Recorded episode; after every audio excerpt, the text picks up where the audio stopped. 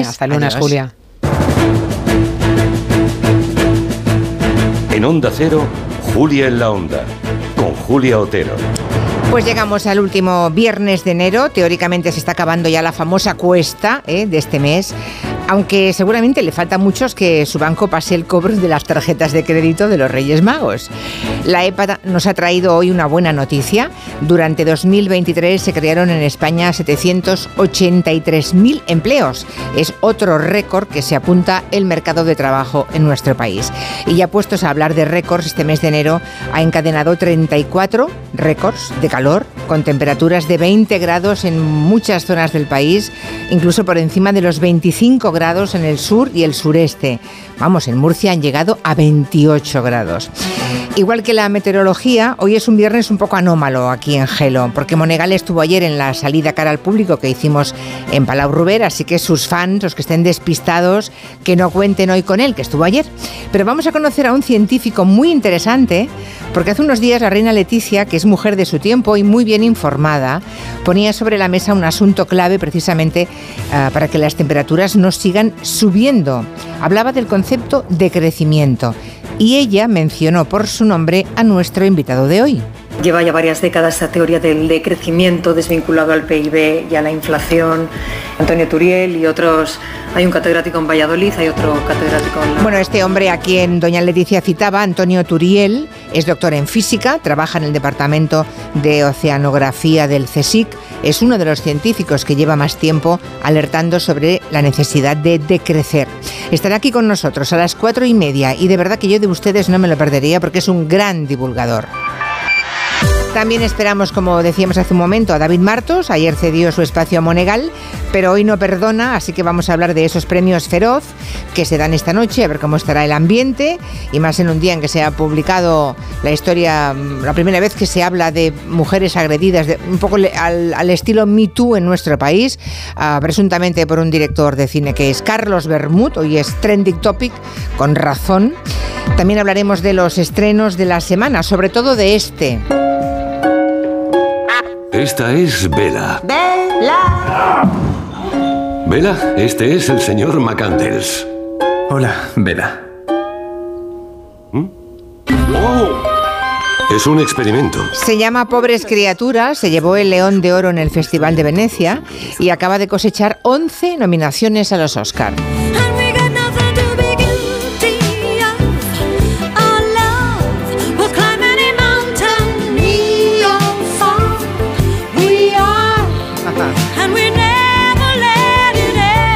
Los que amamos a Barbara Streisand tenemos hoy cita obligada en el territorio comanche. Va a sonar la música de esta supermujer, actriz, cantante, compositora, productora, directora, un auténtico icono de la cultura norteamericana.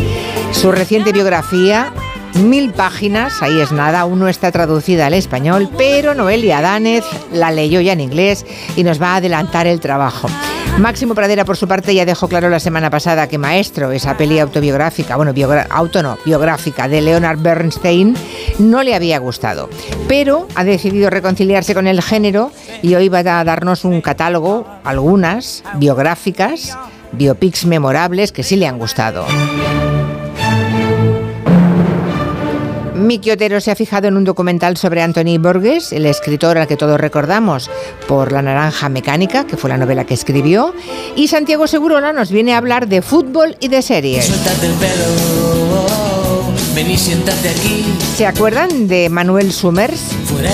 Además de ser el padre del cantante de Los Hombres G, de David, además de ser director de las dos películas que hizo sobre el grupo en el que cantaba su hijo, tiene una gran carrera cinematográfica que le ha hecho merecedor de una exposición en la Diputación de Huelva. Nos lo contará todo Nuria Torreblanca.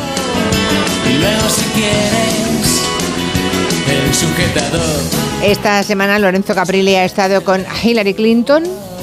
Creo que no le cayó muy bien. Ya nos contará por qué. Tampoco le ha entusiasmado la serie sobre Valenciaga. Ay, es que mi Capri, como le llamo la intimidad, es que es muy suyo mi Capri.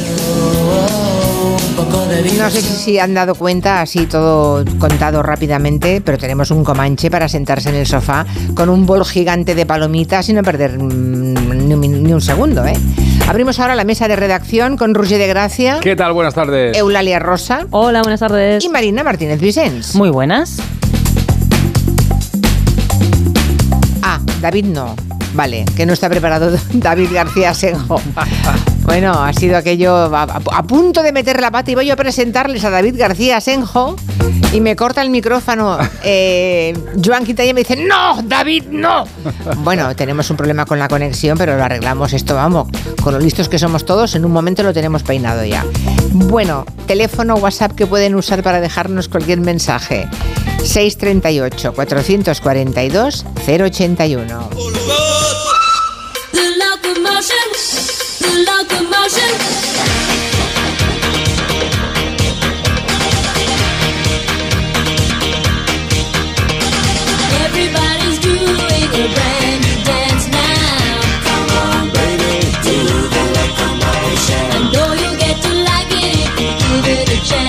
¿Por qué ponemos hoy a la gran Kylie Minogue?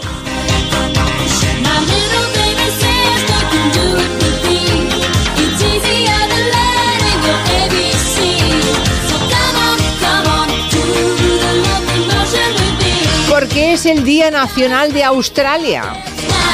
Y como Hugh Jackman no canta, bueno, Y no bastante. venir.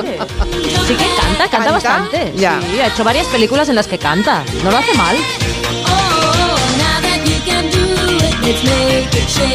En realidad todos sabemos que Mari Carmen Juan lo que se le pasó por la cabeza ante la palabra Australia Día Nacional fue Hugh Jackman. Lo que pasa es que pensó, hombre, se va a notar mucho. Mm, Y entonces disimuló y dijo, ¿y si ponemos a Kylie Minogue? Bueno, Te hemos pillado, Mari Carmen. sí.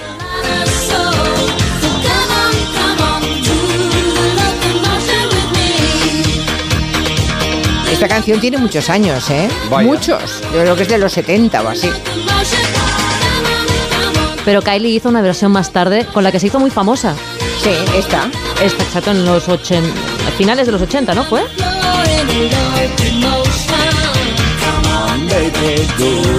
Es muy de viernes, ¿eh? ¿Qué haces, Joan? Hombre, intentar pillarte. Pillarnos en falta. Ah. Claro, claro. ¿Tien- ¿Tienes somos o no tienes somos? Claro hoy? que tiene. Oh, no. Mira, mira qué cara de placer que pone.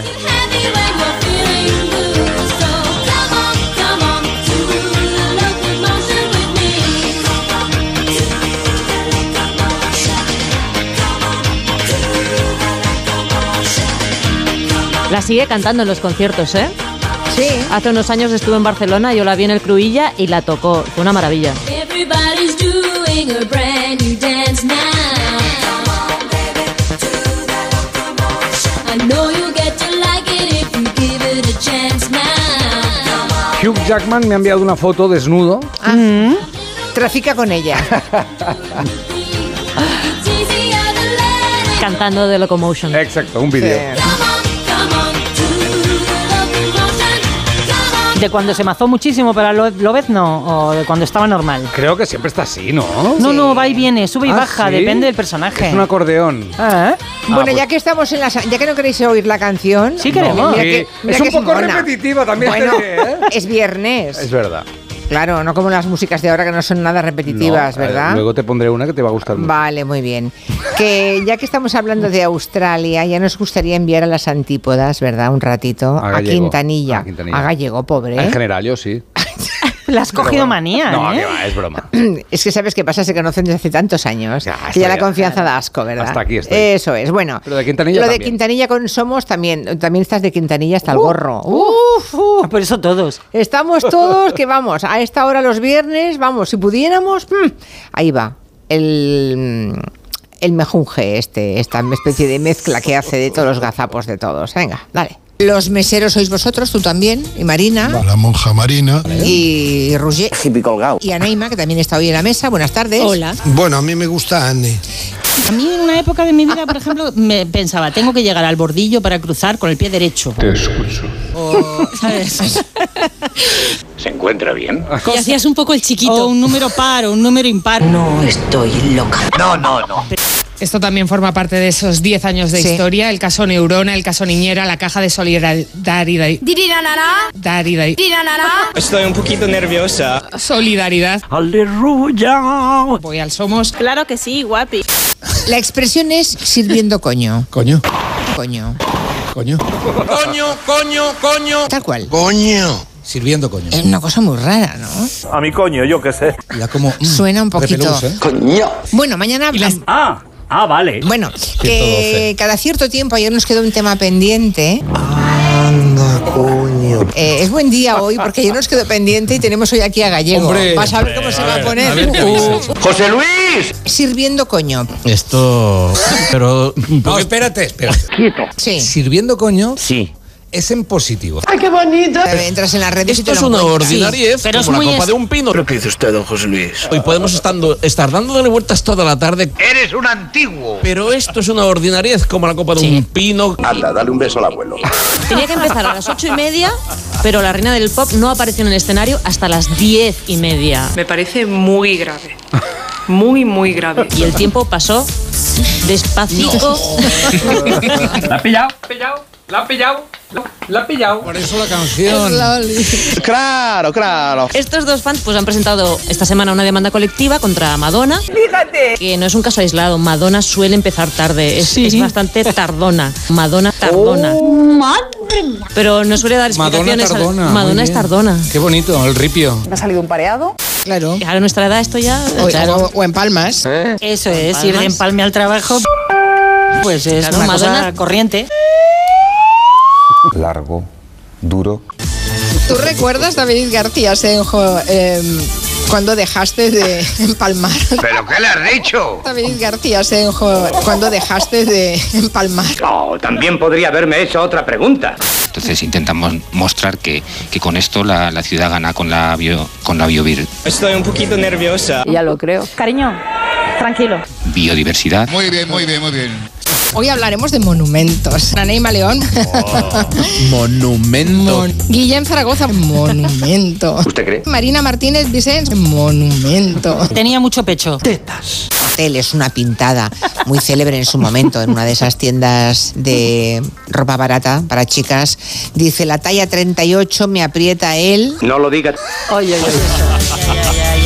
Ya sabéis con qué rima 38. Finísima. Que Ucrania exista como tal, en lugar de ser un territorio más de Rusia mm, lleno de rusos. Mucho ruso en Rusia. Dice, yo estaba cagado literalmente hasta las patas porque eh, la obertura Manfred empieza con un silencio en parte fuerte. Es muy interesante. Que no es lo mismo que es pam, pam, pam. Eso es empezar mm, a lo grande, ¿no? Pero es un pa, un pa, un pa. Menuda fiesta. Vamos a escuchar la abertura Manfred, el inicio. Pam, pam, pam. Un pa, un pa, un pa, un pa, un pa, un pa, un pa, un pa, un pa. Pa, pa, pa. Pa, pa, pa. A mí en una época de mi vida, por ejemplo, me pensaba, tengo que llegar al bordillo para cruzar con el pie derecho. Y no es un caso aislado. Cuando dejaste de empalmar. Palma. Voy al Somos. Palma. Palma. Palma. Palma. Voy al Somos. Palma. Palma. Palma. Palma. Palma. Cuando dejaste de empalmar. Esto es una ordinariez como la copa de un pino, pin, pin, pino, pino, pino, pino. La expresión es sirviendo coño. ¡Basta! ¿Y qué somos? Pa, pa, pa, pa. ¡No, hombre! ¿Qué somos? El canijo, o el lorzas, o el rulos, o yo qué sé. Somos humanos. Bueno, esta semana ha, mm, ha pillado más Mari Carmen que yo, ¿eh? Quede claro. Ha sido bastante coral esta semana. Sí, bueno. ha salido muy repartido. Dice Quintanilla que la semana que viene me vaya preparando. Ah. Sí, sí. La pedrea siempre suele ser bonita. Las cerillas cumplen 100 años, no, 180 años, como que 100, 180 años. Desde que se inventaron, han formado parte de nuestras vidas. Están en, la- en las casas, en la literatura, en el cine, en la televisión. Luego llegó el mechero ya y se quedaron pobrecitas un poco olvidadas, olvidadas. Pero aún quedan nostálgicos que las usan, incluso que las coleccionan. No sé si tendremos entre los oyentes alguien coleccionando cajas de cerillas. ¿Sabéis quién colecciona? El presidente de la Diputación de La Rioja, Gonzalo Capellán, tiene una colección del siglo XIX, unas, con unas estampas impresionantes y, hay mucha más gente que, que se interesa por las cerillas. De hecho, ¿qué sería del cine y del negro en especial sin las cerillas? Bueno, teníamos un fragmento eh, de Tener y No Tener, la primera escena en la que aparece Lauren Bacall, donde pide fuego recostada en el marco de la puerta y Humphrey Bogart le lanza una caja de cerillas, ¿no? Y ella en ese momento enciende el cigarro con Sí. parsimonia y Humphrey la mira de arriba abajo con ese encanto especial que le daba fumar en pantalla y, y sobre todo encender con cerillas. Luego murieron de cáncer de pulmón Humphrey Bogart. Qué bajón, de verdad. Lo siento, al igual que John Wayne, que bueno, luego un, un montón de actores que recibieron un dineral por parte de las, de las tabaqueras para fumar en pantalla, ¿no? Pero volvemos a las cerillas. Esa varilla, como dice el diccionario, fina de cera, madera, cartón, con una eh, cabeza de fósforo que se enciende al frotarla con una superficie adecuada, por ejemplo, con una barba bien poblada, ¿no? Que mm, me parece una escena fantástica. Yo eso nunca lo he visto. En la realidad, en el cine No, sí. en la vida Pero real realidad, tampoco. Yo no lo he visto. No sé si es posible. Supongo que sí. Pero Con, bueno. una, con una pared sí, con el zapato sí, pero Hombre, con la con el barba. zapato, depende de cómo sea el zapato. Bueno, en las pelis se ha visto mucho, ¿no? Ah, ¿no? ya, un zapato bueno. así, raca. Con el zapato preciosa escena, ¿eh? También, y luego te abres un botellín con el ojo y bueno, Eso es lo que haces tú. no me, pero me gustaría. Hablemos un poco del origen de la cerilla. Cuenta Enrique Murillo, que es autor de un libro sobre las fábricas españolas del siglo XIX, que se lo atribuye a todo el mundo. Es como Carlos Gardel y el tango, ¿no? Que franceses, ingleses y alemanes dicen que fueron los precursores, que no lo inventaron exactamente, pero que ya la tenían en sus países, pero que históricamente tiene un inventor, un francés llamado Charles Sauria. Fue en 1833, seguramente, que desde un siglo antes se venía intentando dominar el fósforo. Ya se conocía, pero el fósforo tiene una potencialidad y una capacidad explosiva y de, producir incendios eh, extraordinaria. Ya se sabía que el fósforo era capaz de producir fuego, pero el problema no era ese, el problema era de cómo atemperar la potencia del fósforo para hacerlo doméstico.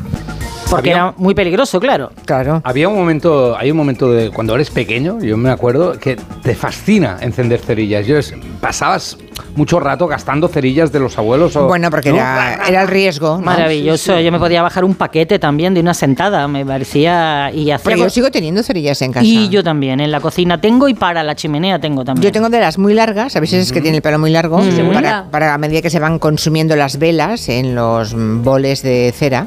Ajá. Ah, claro, para no quemarte con el mechero te quemas. Claro, con el Pensaba que te- cenabas con candelabros y eso, en plan No, pero Luis tengo, XVI. pero Sí. tengo velas aromatizantes Vale, vale, en vale, casa, vale. me gusta mucho. Vive en la bien. casa de la bella y la bestia. Claro. claro, claro.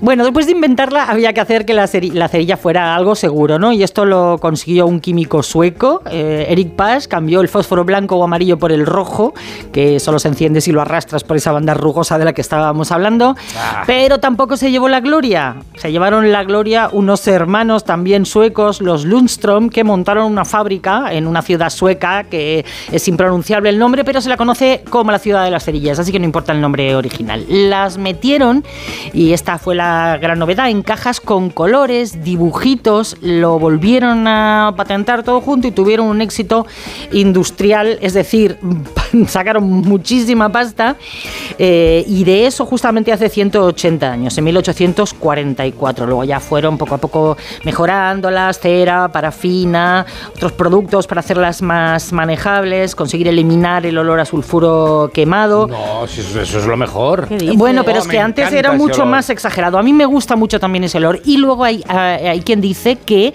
es lo, la única técnica infalible para que después de mm, ir al baño Sí, es verdad, es verdad. pueda pasar el siguiente Yo- sin problemas. yo- Eso dice un oyente, Manuel, que son muy útiles cuando estás en retrete ajeno, Sí. se te han alborotado los intestinos, has dejado en el aire una esencia, ¿no? Oh, Enciendes una cerilla y ya está. Cuánto eufemismo. Eso ¿Has digo yo. ¿Eso lo cuenta así él o lo has Sí, traducido mira. tú y él No, dice no. cuando te cagas? Él lo cuenta así, porque nuestro oyente Manuel Enríquez Pues es muy educado. Eh, pues me- no como vosotros. No, te voy a contar una, que es un amigo mío, se fue a cenar a casa de los suegros, los que tenían que ser los Y se suegros. le revolotearon Sí, la primera vez que iba allí fue al baño y se complicó la cosa.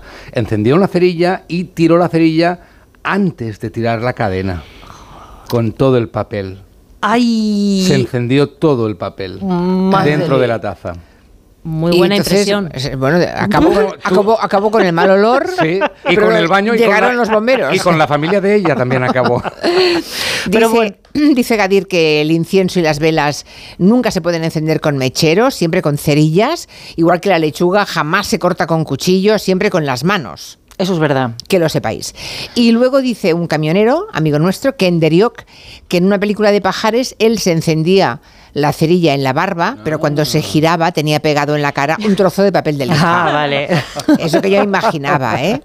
Pero bueno, en Laures de Arabia, por lo visto, hay una secuencia. Ah, no, iba pensaba que la secuencia era de encenderse en la, en- Uy, en la barba, ¿de qué pero es? no, ¿de qué no. No, no, no, no, no lo he visto, no lo he visto. La Es de que va al baño y entonces no se aclara. Si hay coleccionista de cerillas, que se, que se manifiesten, por favor. Ya podemos contactar con David García Senjo, nuestro arquitecto de cabecera. ¿Cómo estás, David? Bien, ya deja de pisar el cable y parece que está. que está Bueno, bien. parece que lo han arreglado los técnicos, ¿no? Ya podemos. Estás en Jaén hoy, deduzco, Estoy ¿no? en Jaén, sí. sí. Bueno, ¿qué dicen los datos de nuestros móviles, de nuestras ciudades? Yo me acuerdo que cuando estuvimos en la pandemia, todos estábamos recluidos, bueno, unos más que otros, ¿no? Nosotros venimos a trabajar, pero la mayoría de la gente estaba encerrada en su casa. Y mm, analizando los teléfonos móviles, de alguna forma la administración sabía exactamente si se estaban cumpliendo o no las medidas. Los datos eh, que mm, pueden verse, ¿no? Todas las huellas que dejan nuestros smartphones sirven o pueden servir para muchísimas cosas, alguna incluso buena. Sí. Sí, un estudio ha tomado esa información, lo que decía que las administraciones podían controlar si nos estaban moviendo o no, y han tomado una, ah, con estos datos han hecho un análisis de, de las ciudades y han hecho una serie de propuestas para intentar mejorar las ciudades a partir de los datos que se obtiene de nuestra movilidad. Porque las ciudades son el lugar donde hacemos nuestras actividades Mm. y si viéramos eh, cómo nos desplazamos a lo largo del día podemos ver lo desiguales que son los distintos barrios. También hay diferencias entre las zonas urbanas y las zonas rurales. La crisis energética eh, ha hecho que se- sea interesante que la movilidad se reduzca y los ciudadanos eh, deberíamos tener servicios de proximidad y que nuestros movimientos se limitaran a nuestro entorno más cercano.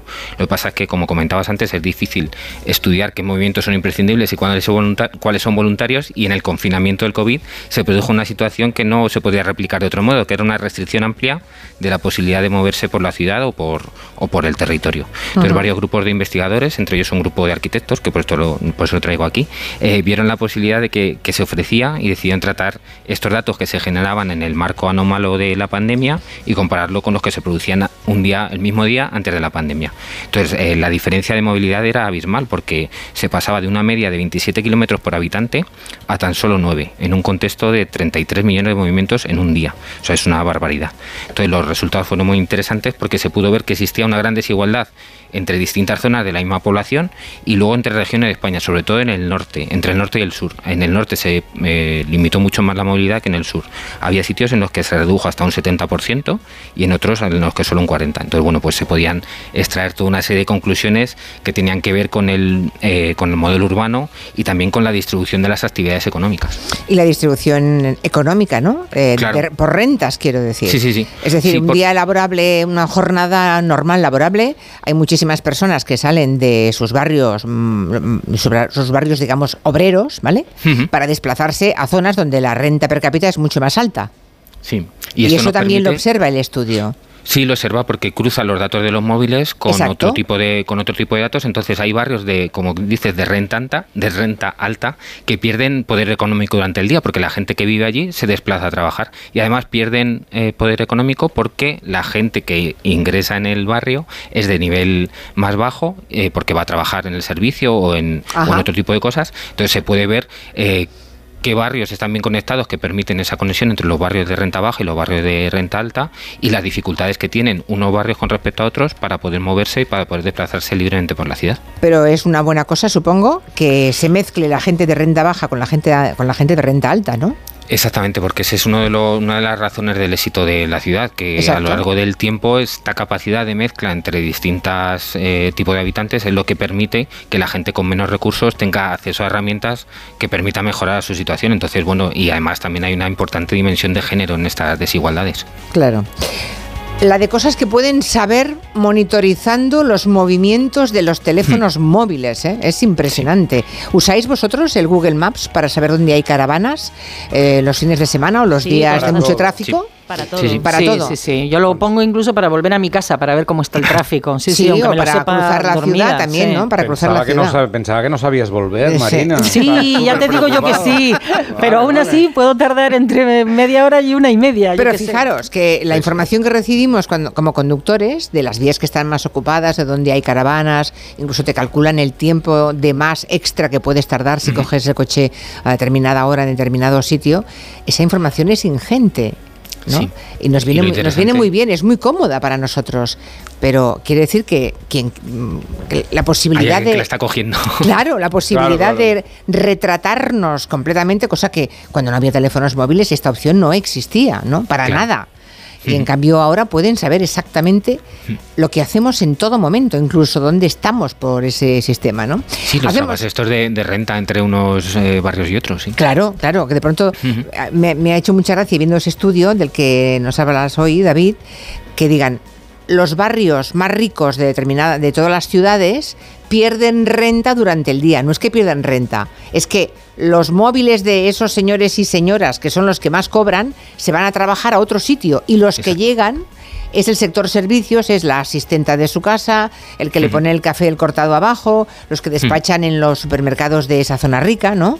Sí, de pronto que ahí se cruzan por completo los móviles de, de diferentes clases sociales, ¿no? ¿Qué es eso que no existe, verdad? La clase social.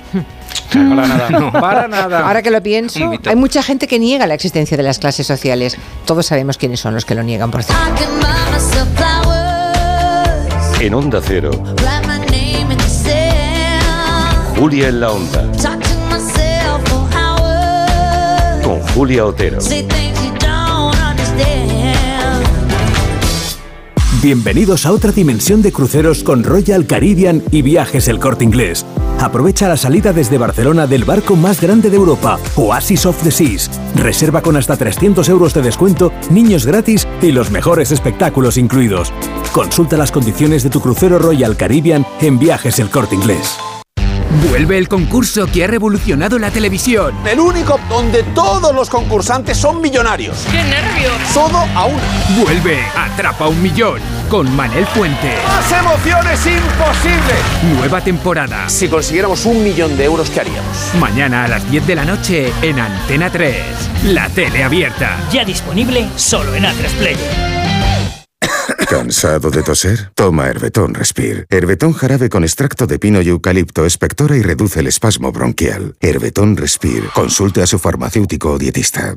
¿Perdona? ¿Que ahora Movistar Prosegur Alarmas incluye una garantía antiocupación? Uf, ya verás cuando se entere mi perro. Ningún guardián puede competir con Movistar Prosegur Alarmas, la primera y única alarma con garantía antiocupación, que no solo disuade y protege, ahora también se compromete contra las ocupaciones. Contrátala en el 900-222-250 o en movistarproseguralarmas.es. Más que 60 consigue un sexy 60% de descuento en tus nuevas gafas. Infórmate en soloptical.com. Soloptical, solo grandes ópticas. Las ofertas solo tres días no duran cuatro días, ni cinco, ni únicamente dos. Las ofertas solo tres días duran eso, solo tres días. Y hay que aprovecharlas para llevarse un 2x1 en Finis Ultimate Plus de 28 pastillas. Llevas dos por 14,49 euros en tienda, web y app. Solo hasta el domingo en Supercor, Hipercor y Supermercado El Corte Inglés. ¿Qué necesitas hoy? Precios válidos en Península y Baleares. Su alarma de Securitas Direct ha sido desconectada. Anda, si te has puesto alarma, ¿qué tal? La verdad que muy contenta. Como me paso casi todo el día fuera de casa trabajando, así me quedo mucho más tranquila. Si llego a saber antes lo que cuesta, me la hubiera puesto antes. Protege tu hogar frente a robos y ocupaciones con la alarma de Securitas Direct. Llama ahora al 900-272-272. En Onda Cero, Julia en la Onda, con Julia Otero. El tema de las cerillas, yo no sé, pero mi padre debe de tener mogollones de colecciones de temáticas que son las cajas de cerillas sin montar. Están nuevas, están sin usar. Un amigo mío coleccionaba cerillas, tenía un cajón lleno, hasta que un día, no se sabe muy bien por qué, porque hizo mucho calor, por combustión espontánea, ni idea. Se prendieron fuego y se le quemó el piso. Nosotros en la casa de la playa, que el cuarto de baño es interior, tenemos una caja de cerillas de madera. Si vas al baño a hacer aguas mayores, enciendes la cerilla, dejas quemar, la tiras por el váter y el olor se va por completo. si enciendo yo un fósforo después de hacer lo mío en un baño, eh, siniestro. Hay mucho helio ahí, mucho helio. Madre mía. Bueno, dice otra oyente, Eli, que cuando era pequeña, dos o tres años, se comió el fósforo de una caja entera de cerillas. Oh. Sí, de esas que llevan el rabito con papel encerado. Ah, sí. Me Es estuvieron observando por si me daba algo, pero bueno, si Eli está viva y escribiendo un tuit, debe ser que no pasó nada. Buena memoria. O escribe desde el más allá. Por ejemplo. Y Miriam nos cuenta que tiene un trauma de miedo al fuego precisamente por las cerillas, porque encendió una cuando era muy pequeña y se quemó. Y entonces no es incapaz, es incapaz ahora de encender ni una. Es curioso, ¿eh? Que haya miedo a encender una cerilla. Sí, sí, porque el trauma, el la trauma. quemadura tampoco puede ser enorme, ¿no? Pues, A veces eh, se te quedaba en el dedo pegada. eh, Y es verdad, que de- desenrollabas eh, toda la cerilla, ¿no? Y aquello tenía como un, sí, un poco de cera, tal. Yo recuerdo haber hecho un ¿Te lo Belén, comías un Belén también? con eso. Como un Belén pequeño, ¿Cómo? muy pequeño. Sí. Con, las cerillas? Sí, con esas cerillas las, las desenrolladas. Ah, ¿Y qué? Una vez desenrollada. Parece como una vestido. Claro, la, la, la, abrías, la, colgabas, colocabas bien, la mm. enganchabas con una cola y tenías la. Virgen María, San José y el niño, que tenía su cabecita. No tenías amigos, ¿no? No lo sé. Lo decidió la señora que nos daba trabajos manuales. Ah, vale, vale, vale. Sí, que era una señora que cuando hablaba del ah, H2 o decía H20. Ah, Claro. vale, que Es estaba, una- pre- estaba muy preparada. Una, una victoria en casa. Un- un premio Nobel de Química. Sí, yo, sí. yo lo que hacía alguna vez eh, de pequeña era encenderla y ese humo inicial que sale, Sí. aspirarlo para mm, luego echar el humo por la boca y fingir que fumaba. El vaquilla. Así empezó el vaquilla. Todo y estoy así. viva, estoy viva. Ah, y si hace poco os contábamos que el músico Daddy Yankee dejaba la música por la religión, ¿os acordáis? Bueno, hoy nos podemos eh, mm, preocupar porque hay otro músico que lo deja, bueno, básicamente porque necesita un respiro. Pues sí. El ¿Quién es? El músico que lo deja es Quevedo, porque ha dicho que no puede más. En un directo en Instagram ayer anunció su retirada de momento parcial, porque dice que está muy estresado, que han sido cuatro años muy duros. Y claro, en este caso, si, dije que se- si dice que se va, nos lo pone a huevo, nosotros le decimos... Quédate, hombre, eh, quédate. ¿pero eso se lo dices tú? Sí, a mí me gusta. Esta canción me encanta. Esta es la canción que hizo con Bizarrap y quizá es como el culmen, eh, la, cima de la montaña y de la, de la historia de Quevedo, ¿no? Porque empezó hace, hace poco. Yo me acuerdo a mi hijo viendo un vídeo de uno comentando, ah, este Quevedo tal, no está mal. Y a partir de ahí han sido cuatro años absolutamente locos, con números uno en, todas las emisoras, mejor artista urbano, Music Awards Santander, mejor canción urbana en los Latin Grammy y luego esta colaboración con Bizarrap. Y es verdad que él siempre ha hablado en las canciones, y yo lo he escuchado mucho con mi hijo, de los orígenes, de la familia, de llegar. Pero hace el año pasado lanzó un disco eh, con una canción que se llama Ahora qué, donde decía que no acababa de estar satisfecho con todo lo ganado. Dinero no me pone contento aunque ofrezcan 7-0 La Porsche calle en color vino, asientos de cuero Pegado en la isla, pegado en España, pegado en el mundo entero, en el colegio Bueno, no se entiende nada, pero dice que mucho dinero y tal, pero que, que algo le falta a él. Le falta más realidad, más autenticidad y sobre todo que ahora ser músico es gestionar muchísimas cosas más allá de la música. Es gestionar redes, es estar en anuncios, es estar en premios. Me estoy agobiando hasta yo. Es que son muchas cosas, son muchas Que oírte, qué barbaridad. Total, que, que, que se va o no se va, no me he Total, enterado. Que dice que se va un rato, Vale. este año Ah, se con va. truco. Vale. Y se podría ir en silencio, pero como ahora todo el mundo todo lo cuenta también y se va un poco en silencio. Y yo le quería leer, nada, un poema del otro Quevedo, nada, un, un pequeño fragmento que dice... Siglo de oro español. Sí, Vale. sí, porque siempre acierta. Dice, comer hasta el hambre es bueno, más comer por cumplir el regalo hasta matar al comedor es malo. Y la templanza es el mejor galeno. Ah. ¿Vale, Quevedo? Muy bien. ¿Qué habla, qué habla el otro ¿Tenemos Quevedo? ¿Algo más de Quevedo tenemos? ¿De qué? ¿De música o No, de...? no, de- El otro no hacía discos. De don Francisco de... No. No, no, no, tengo esto. Sí, hombre, voy a buscar más. Es otro precio.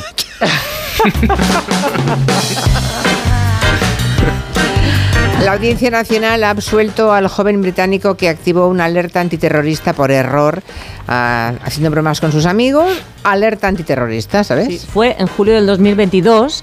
Aditya Verma, con 18 años recién cumplidos, estaba embarcando en un vuelo a Londres, mm, de, Londres a Menorca, cuando se le ocurre mandar un selfie de Snapchat a sus amigos en el que se lee, de camino a volar el avión, soy miembro de los talibán, jaja.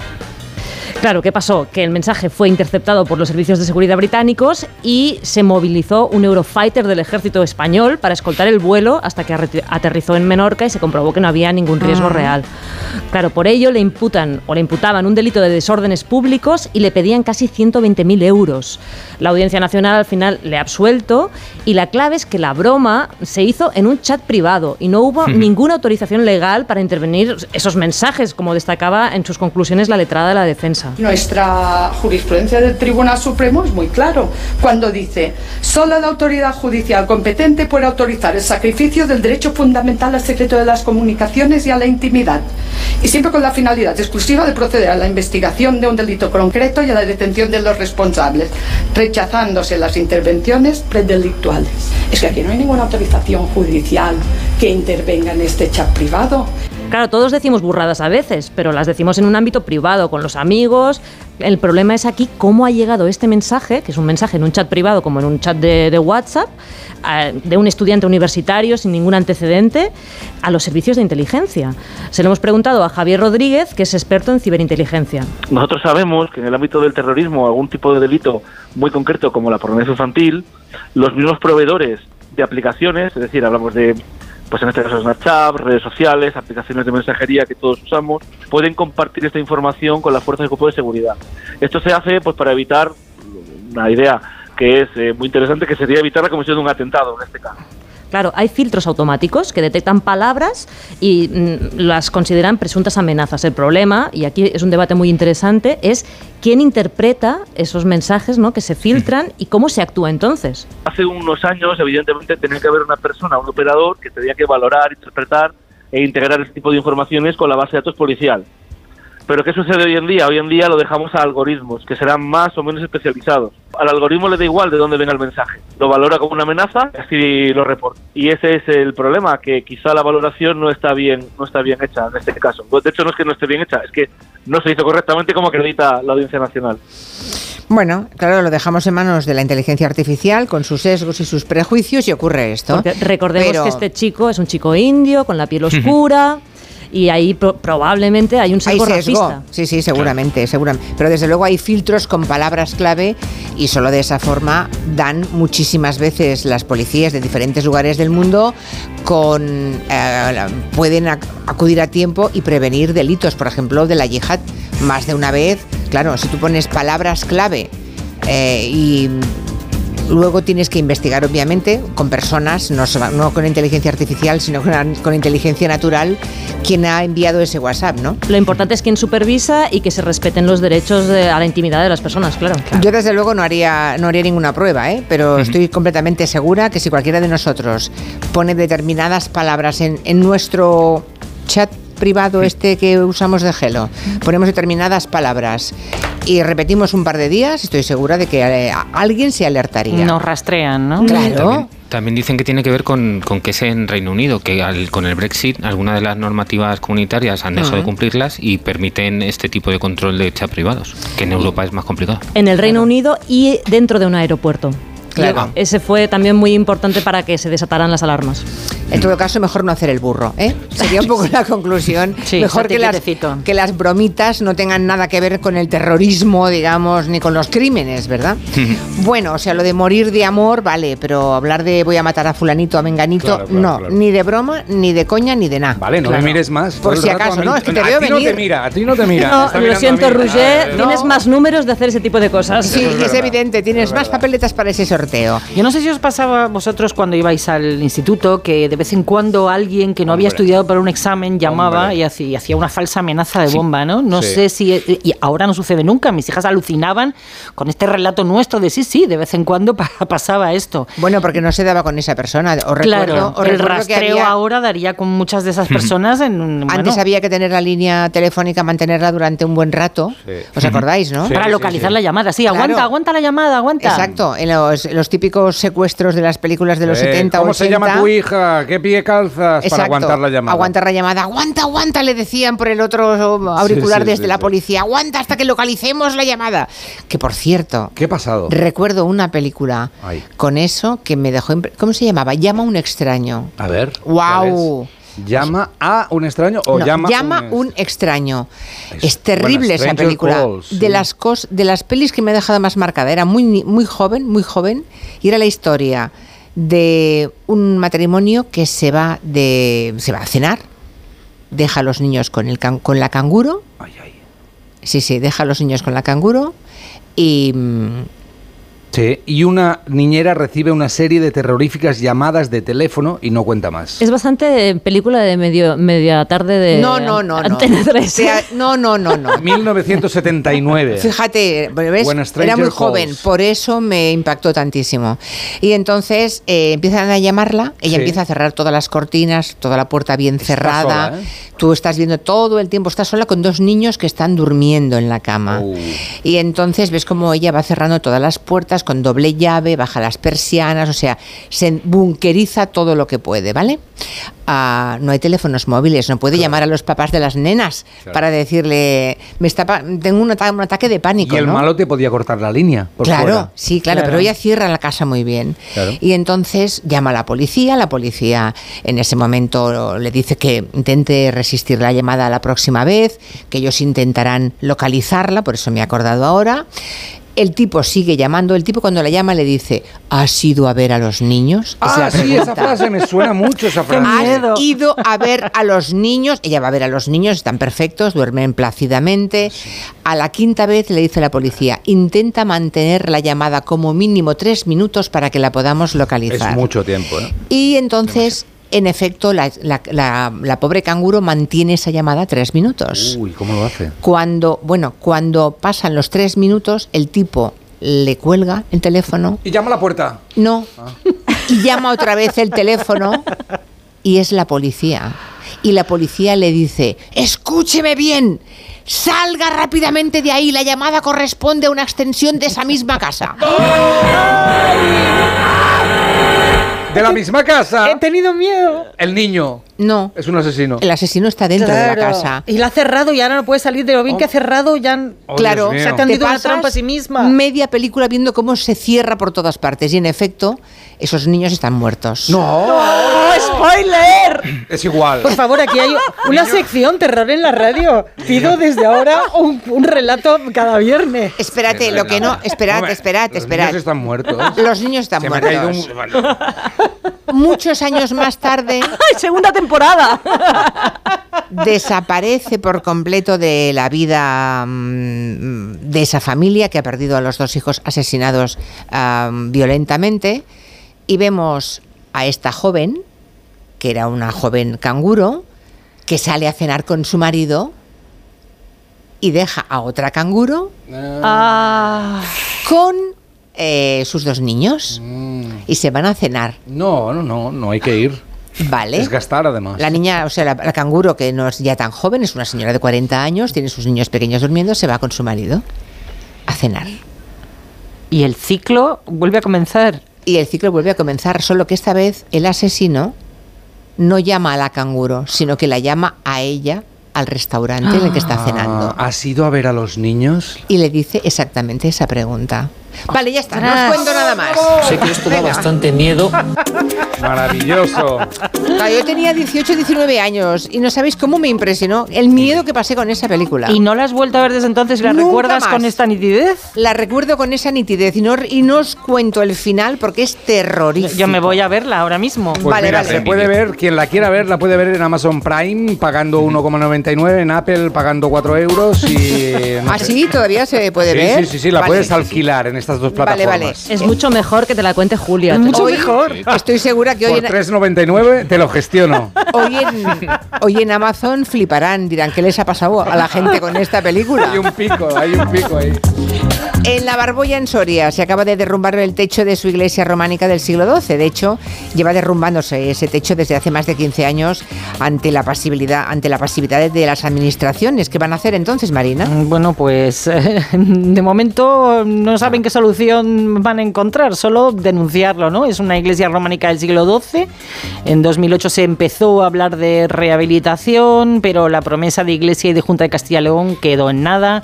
En 2003 se cae parte del techo, desde la mitad de la nave al ábside, y cada día los muros se debilitan, los travesaños se agrietan un poco más.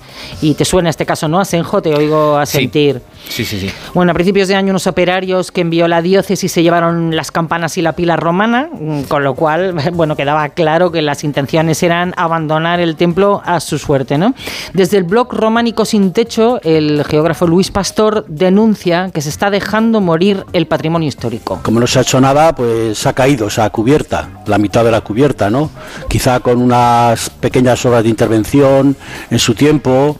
Ya en el 2008 se hablaba de que se iba a restaurar o rehabilitar la iglesia, pero como no se hizo nada, pues al final, eh, mal que no mejora, empeora, claro. Nos hablaba el barroquista justo esta semana de ese patrimonio que se está muriendo, qué hacer con él. Ponía como ejemplo la torre de una torre de Bolonia que amenaza también con caerse. Y Luis cree que precisamente esta amenaza de derrumbe puede ser un revulsivo para que las administraciones se pongan por fin las pilas. Es una iglesia románica que se deja caer en pleno siglo XXI.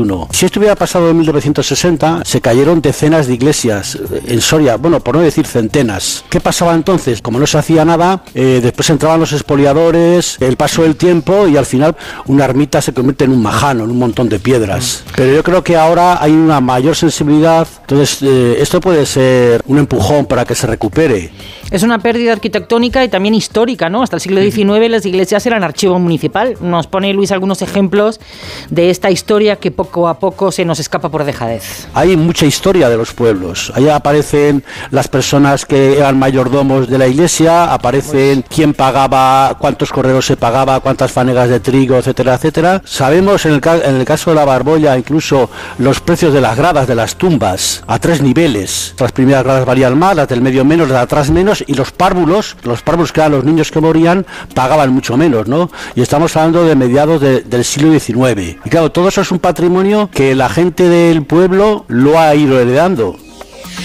Y que se pierde por no hacer nada.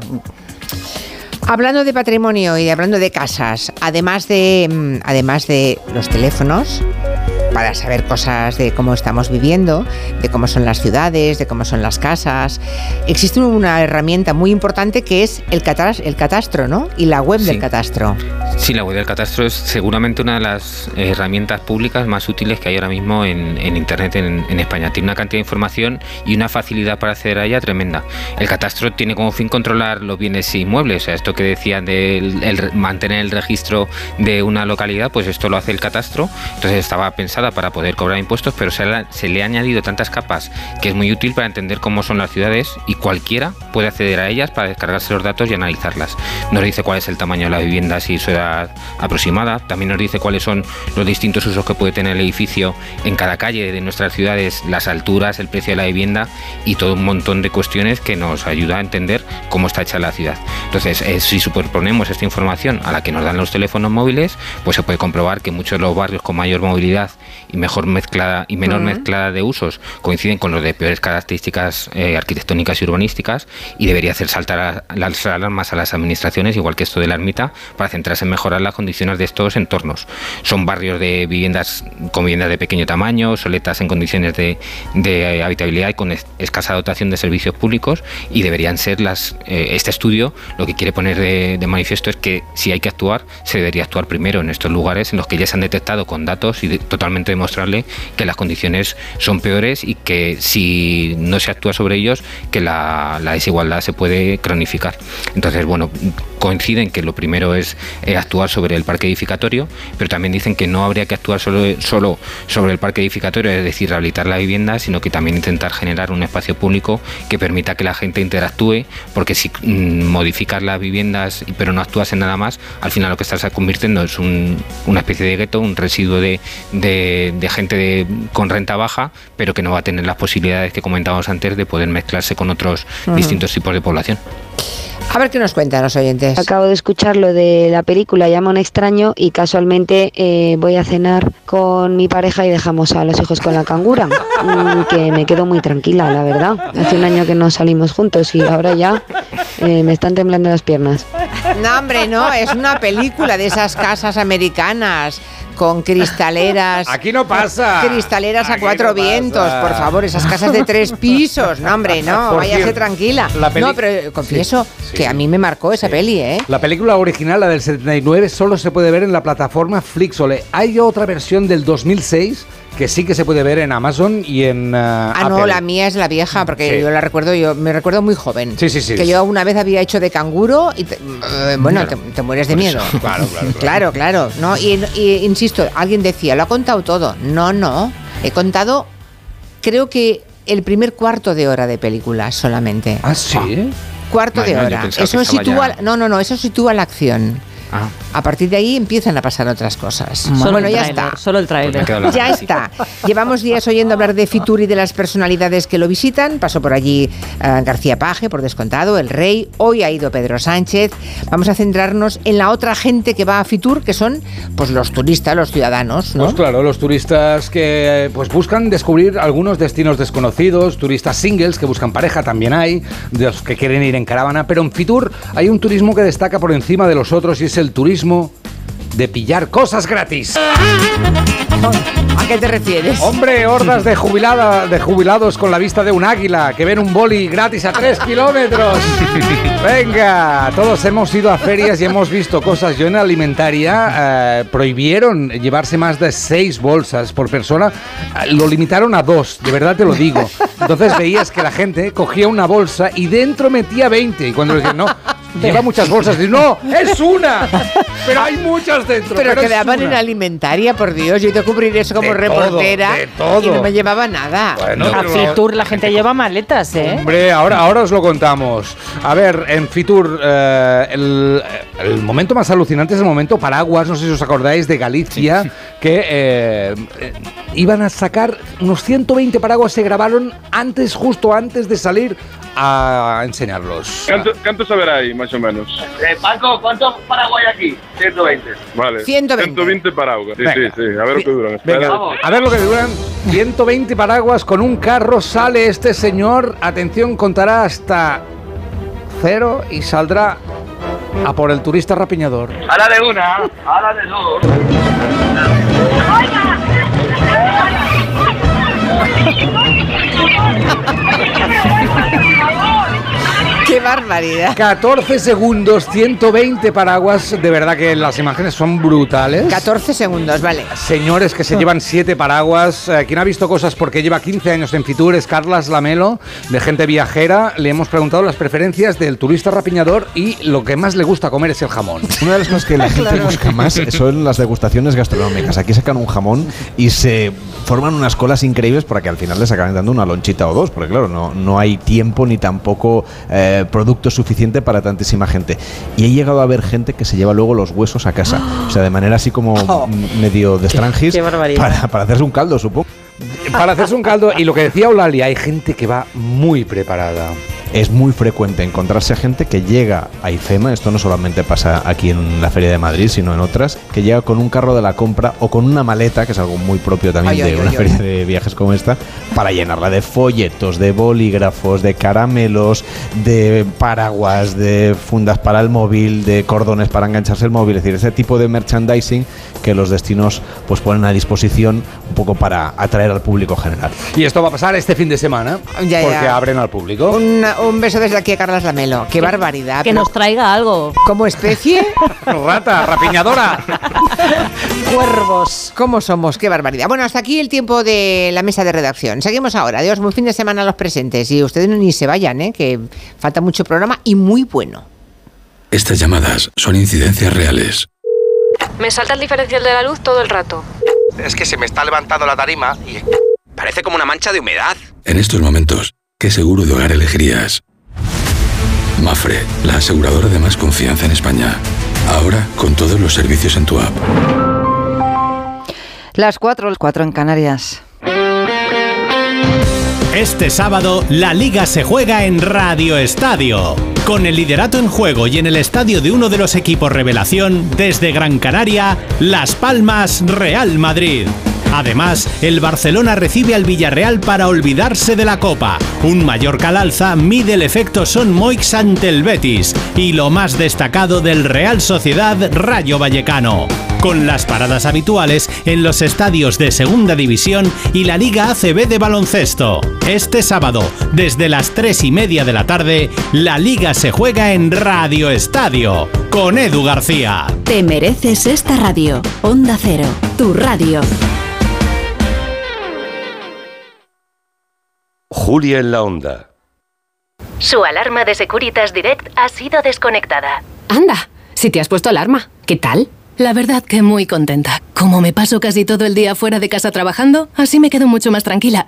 Si llego a saber antes lo que cuesta, me la hubiera puesto antes. Protege tu hogar frente a robos y ocupaciones con la alarma de Securitas Direct.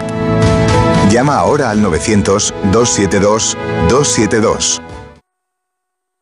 Hola, soy Juan, óptico optometrista en Óptica 2000. ¿Cuánto hace que no revisas tu vista? Como experto en salud visual te recomiendo que lo hagas al menos una vez al año. En Óptica 2000 tenemos la tecnología más avanzada para un examen visual completo y personalizado, y encontrarás las marcas más buscadas y las últimas tendencias. Aprovecha ahora que te descontamos hasta un 30% en tus cristales. Pide ya tu cita en Óptica 2000, tus ojos lo merecen.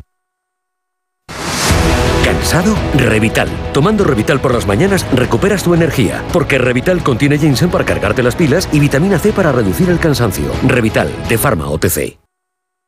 Con este estrés no consigo concentrarme. Toma Concentral. Con su triple acción de lavacopa, rodiola y vitaminas, Concentral consigue aliviar el estrés ayudando a una concentración más estable y duradera. Concentral. Consulte a su farmacéutico o dietista. Este es el mejor anuncio del mundo. Un anuncio que no tiene voces famosas, ni la típica canción pegadiza, y sin embargo, es el mejor anuncio del mundo. Tengo que darles una muy buena noticia. Su hijo ha superado la enfermedad. Porque el mejor anuncio del mundo es poder decirles a unos padres que su hijo ha superado la leucemia. Ayúdanos a seguir investigando enviando imparables al 28027. Fundación Josep Carreras. Imparables contra la leucemia. Coste del mensaje 1,2 euros. Donativo e íntegro. Disponible para móviles Movistar, Vodafone, Orange, Yoigo, Euskaltel y Telecable.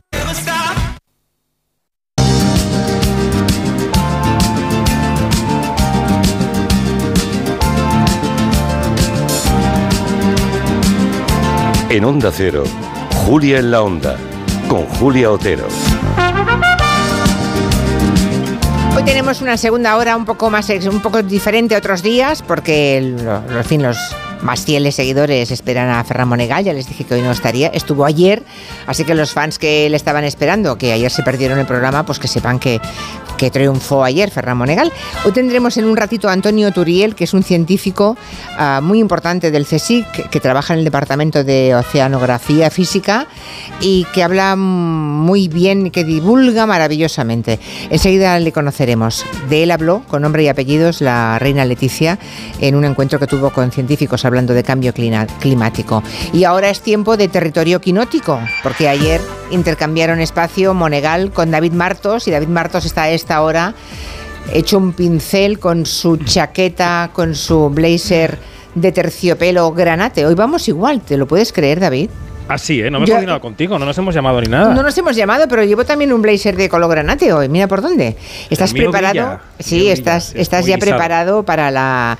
Estás en el Palacio Vista Alegre, Arena de Madrid, ¿no? Allí es donde hoy se celebra la gala de los premios Feroz. Sí, estamos en el backstage, ya sabéis, esos telones negros que recubren por detrás los escenarios. Estamos entre los camerinos y el escenario, en un lugar de paso donde pasan técnicos, cables, los últimos rollos de alfombra roja. Y la verdad es que yo estoy un poco nervioso porque hoy es un día importantísimo para la prensa que hace cine. O sea, es como nuestra Champions League, es, son los Oscars, es, no sé. Van 11 años ya, ¿no? De premios 11, Feroz 11. y cada, cada vez están más afianzados, ¿no? Sí, sí, claro, son 11 ediciones y justo mañana hace 10 años de la primera ceremonia, porque claro, son 11 Ajá. ediciones, 10 años. Y la verdad es que es increíble cómo ha crecido esto, ¿no? Aquí se respira el nerviosismo típico de estas ceremonias, eh, se han convertido en la segunda gala de premios de España en importancia, la primera en series. Todas las series quieren ganar un feroz, es así. Y a partir de las 6 de la tarde, hago un poco de autopromo, eh, los oyentes pueden tener una oreja con un casco oyendo el Comanche y con otro casco, otro auricular, pueden ver en el canal de YouTube de los premios Feroz la alfombra roja que la va a conducir pues un periodista eh, guapo, inteligente, con barba, seductor, Oh, vestido que de el chico El del cine, Sí. como decía Sí. oyente. Que Sí. lleva una chaqueta granate de terciopelo, Exacto. ¿no? Alguien de quien me fío, me fío plenamente, dejo en sus manos Vale, esta vale. retransmisión. Bueno, Así era- que nada, eh, eh, eso que todo es en abierto, la alfombra y la gala, se puede ver por YouTube, que es como la nueva tendencia de estos tiempos. Muy bien. Y el ambiente, pues eso, ner- nervios, ¿no? Mm, Carreras arriba y abajo para prepararlo todo. En, en las últimas horas ya. Sí, incluso aquí se están viendo algunos de los entregadores de los premios, quienes van a entregar estatuillas, que no han podido venir a ensayar antes y se acercan ahora a decir un poquito su monólogo, a saber dónde está el micro, a mirar al tendido. Ah, Esto es una plaza, esto es una plaza que antes era una plaza de toros en Madrid. Se reconvirtió hace mucho tiempo. Es el lugar de los grandes mítines de Podemos, por ejemplo, Vista Alegre, ¿no? Eh, y aquí va a haber 1.200 personas que han comprado su entrada para venir a ver la gala y 700 invitados en mesas redondas tipo globos de oro. No es por poner nerviosa a la invitada que tengo al lado. Me estás mirando Ay, como diciendo. Bueno, estará este, ya con razón, también estará nerviosa porque es la copresentadora de la gala, es la actriz Coria Castillo. ¿Cómo estás, Coria? Buenas tardes. Hola, buenas tardes, Julia. Pues estoy encantada de, de estar aquí con David y sobre todo contigo porque te admiro, pero profundísimamente a todos los niveles. O sea, como- Muchísimas como- te lo juro, como periodista, como persona, como mujer, como todo. Y huele fenomenal, Julio. o sea que eso, o sea, no he tenido el gusto de comprobarlo, pero, pero yo me lo imagino oliendo muy bien también. Bueno, a y eso del olor, de no sé, pero de los perfumes. Bueno, mi- mira, el otro día, ¿sabéis a quién le pregunté el perfume que llevaba? A, Chanel Terrero, a Chanel. Ah. Huele Ah, mira. maravillosamente, incluso me apunté el nombre del perfume. Y no era Chanel. No, no era Chanel, Sí, claro, no es Chanel. que- Chanel Buena punta, Terrero Roger, no lleva Chanel, me parece. Creo, creo que bonito. lleva uno de Kenzo, me parece. Que una vez ¿Cómo lo vi en una entrevista. Pero como- es que a ah, mí me pasa, yo soy un poco loca de, de los olores y- Igual y, que me yo. pasa Yo también. incluso de preguntar a desconocidos en la calle que, muchas veces me da esta vergüenza decir, eh, perdona, que no te resulte raro, ¿me puedes decir qué perfume llevas? Es raro aunque pidas perdón, ¿eh? Pero a ver. Sí, no, sí, a bueno. ver, Cori, a ver, yo no- lo sé, yo lo sé, pero luego yo huelo muy bien a costa de toda esa gente que, que, que- que me dice su- lo- el secreto de sus perfumes. Oye, es muy fuerte esto que estamos contando, Coria, porque yo no conozco a mucha gente que vaya por ahí preguntando los nombres de los perfumes. Y yo tampoco Ya. lo pregunto a todo el mundo, a aquellos que me gustan especialmente. Por ejemplo, tengo Elvira Lindo. Elvira Lindo lleva un perfume siempre que es, que es demoledor, es tan maravilloso. Ahora ya sé cuál es, una vez incluso me lo envió, me lo escribió, bueno, todo. Eh, y la otra, ah, Chanel lleva, efectivamente. Pero sí, es acertado, es ese que tú has dicho. No vamos a repetirlo más porque si no, si quieren que lo anunciemos, que, Que pasen por caja. Es verdad, que pasen por efectivamente, caja. Pero bueno, la- el caso no es promocionar, sino difundir, ¿no? Y dar a conocer. Bueno, ¿cómo lo llevas los nervios? ¿Ya estás maquillada, vestida, arreglada, eh, memorizada? ¿Lo tienes todo ya, Coria, o no? En parte sí, parte no. A ver, estoy Vale. todavía mm, un poco peinada, un poco maquillada. estoy como un poco de cada cosa, pero muy tranquila. Ahora vamos a maquillaje juntos. Cuando, Claro. acabe, este, cuando acabe este La tramo, verdad que, a ver, estoy nerviosa, pero es un nervio como muy bueno. O sea, esta, esta mañana sentía, digo, es como cuando, cuando iban a venir los Reyes Magos, ese nervio de la noche de antes, o Ujú. cuando te vas a un viaje que llevas como mucho tiempo planeando y tienes muchas ganas, esa cosa de ay, ay, ay. O sea, que, o sea, Bueno, nervios es que pero de- además- de, emoción. de Además, como emoción. son premios un poco canallas del cine español, los feroz, creo que los presentadores incluso bajáis así a las mesas de los nominados y hacéis chistes con ellos, ¿no? Os medéis con sí, ellos. Sí, sí, y además aquí vamos, vamos a bajar a mesas y vamos a ir a público, porque claro, no vamos a, a desaprovechar la oportunidad de meternos en directo con 1.200 personas que han comprado entrada. No se, no se van a quedar ellos sin su, sin su regalito, hombre. Oye, David, recuérdanos de que pueden conocer todos los oyentes a Coria Castillo, no sea que tengamos algún despistado, va. Pues Coria Castillo es actriz, es humorista, es monologuista también. Han podido ver seguro algunos de sus monólogos en redes sociales, han circulado mucho. Ha hecho especiales de comedia, ha intervenido en Ilustres Ignorantes, por ejemplo. Pero quizá el trabajo eh, por el que la gente la puede conocer más lo vimos el año pasado y es en el que interpreta a una de esas cuatro mujeres con diversidad funcional que convivían en un piso de Barcelona en la serie Fácil de Movistar Plus y que le dio una nominación a los Feroz 2023. Ella era Ángels en la serie. Y hoy como Coria va a compartir la presentación pues con Brian F, que ganó un feroz hace años aquí ya por encarnar a la mítica Paquita Salas, si recordáis. O sea, que es la parejona que tenemos esta noche para abrir la ceremonia. Oye, supongo que esta noche, mm, David, se va a hablar mucho de Carlos Bermud. Hoy dos compañeras de- del país que llevan un año trabajando el asunto finalmente dieron con tres mm, jóvenes que fueron en su momento presuntamente acosadas, yo diría que en uno de los casos violada, eh, presuntamente, por este director de cine, por Carlos Bermud. Hoy se va a hablar mucho en Los Feroz. Estoy segura que en las mesas va a ser el gran tema de conversación. Sin duda va a ser el gran tema de la, de la alfombra roja, donde todos los medios van a tener a su alcance a toda la industria audiovisual y les van a preguntar por este asunto. Y sobre todo, claro, tenemos que llamar la atención sobre este caso en el sentido de que yo diría que es la primera investigación seria sobre este asunto que se ha producido en España. Hay unos periodistas que se han tomado su tiempo en hacer esta investigación y en aquilatar toda la información. Y ojo que estos tres casos que eh, dice el país que se han producido y tienen la Sí. declaración jurada de las tres víctimas, Mm. se han producido entre 2014 y 2022. Es decir, antes y después de que estallara el Michu. Antes y después de que fuéramos conscientes con todas las consecuencias de qué es el consentimiento. O sea que eh, eh, tengamos en cuenta que hablamos de nuestro presente, no es el pasado. Estas cosas están ocurriendo ahora y no solo en el cine, también en los hospitales, las escuelas, en la calle.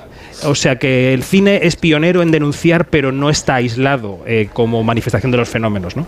No, no. Aquí estamos. Es que la entrevista que le hacen al propio Carlos Bermud, porque las compañeras del país que hicieron esta investigación hablan con las tres chicas y eh, luego le llaman a él, a Carlos Bermud, que da una Sí. entrevista.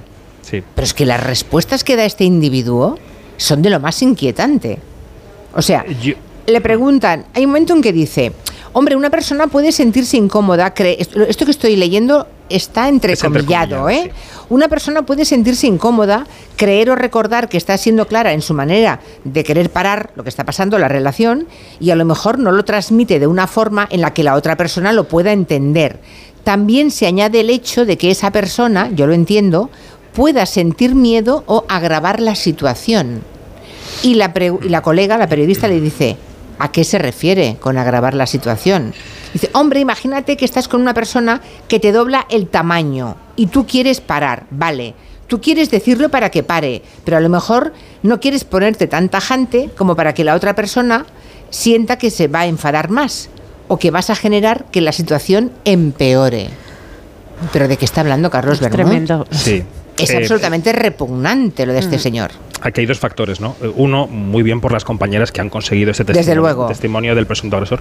Dos, si yo hubiera sido asesor de Carlos Bermud, le habría dicho que no hablara, porque creo que su imagen eh, queda incluso peor que con la propia noticia, sin sus entrecomillados.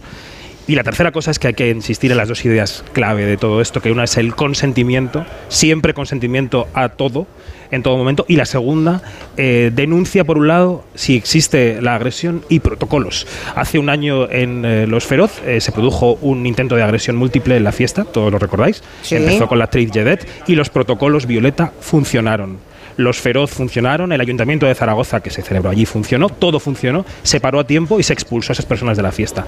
Eh, eh, consentimiento, eh, protocolos, denuncias son palabras que tenemos que manejar, desde luego. No sé si Coria quieres decir alguna cosa al respecto. Eh, no, a ver, a mí Cuando me... te has enterado, cuando lo has leído, ¿qué has pensado? ¿Qué has Eh, yo, sentido? yo esta mañana, o sea, no, no me había enterado porque esta mañana me fui a, a otra entrevista muy pronto y no leí prensa, no leí nada. Y claro, cuando me han he- hecho el comentario, yo me he quedado porque algo, mm, o sea, pues un poco se comenta, se habla de determinadas personas, que sí, que no. Entonces, el, mm, lo bueno y lo malo, por otro lado, es que creo que no va a ser un caso aislado, creo que van a ir saliendo, por desgracia, más casos. Y a mí mm, me parece fantástico que se le empiece a dar visibilidad a esto porque son de, mm, comportamientos, como tú has dicho, repugnantes y lo peor de todo que están muy normalizados. O sea, yo creo que, que en este caso, cuando él ha hecho estas declaraciones, eh, los hace con una tranquilidad porque Sí. él, él está validando su comportamiento en todo momento y probablemente mucha gente esté validando eso y eso obviamente no se puede eh, consentir ni se puede ni se puede permitir y creo que estas tres compañeras es muy valiente lo, lo que han hecho y yo por suerte no, no, he, o sea, no he sufrido ningún episodio de este tipo, pero vamos, a todas las compañeras o compañeros que lo hayan sufrido, yo les animo a, mm, a que lo digan, a que hablen de esto para que, para que se le pueda mm, poner punto y final eh, cuanto antes y que estas personas que se creen que pueden hacer lo que quieran por estar en una posición o por de poder o much- muchas veces por el simple hecho de ser hombres, mm, por así de, de feo que resulte, eh, pues que se piensen las cosas dos veces antes de hacerlo y sobre todo que no normalicen que eso es normal, que eso es lo, lo terrible. Esa, exactamente. Y seguiremos con interés esta historia, a ver si, si sigue saliendo, si se sigue tirando de ese hilo, a ver qué más sale. A Coria, que te acaben de maquillar, que te acaben de peinar, que todo Muchas vaya muy bien, gracias. estaremos Muchísimas pendientes. gracias, Julia. Eh, un abrazo muy grande y que lo hagas muy bien, estoy segura de que será así. Un abrazo enorme, Hasta pronto. gracias. Hasta Gracias. pronto. Bueno, está claro que los cinéfilos y seriéfilos tienen cita esta noche con la gala de los premios Feroz, pero para los que además quieren ir al cine a partir de hoy, ¿qué pueden ver de nuevo? ¿Cuál es el estreno de la semana, David? Pues el estreno de la semana te lo voy a decir en dos palabras porque fue el León de Oro en el Festival de Venecia, acaba de cosechar 11 nominaciones a los Oscar y por si estos no fueran motivos suficientes, es que tiene al frente del reparto a una Emma Stone que es que está en estado de gracia. Hablamos de la película Pobres Criaturas.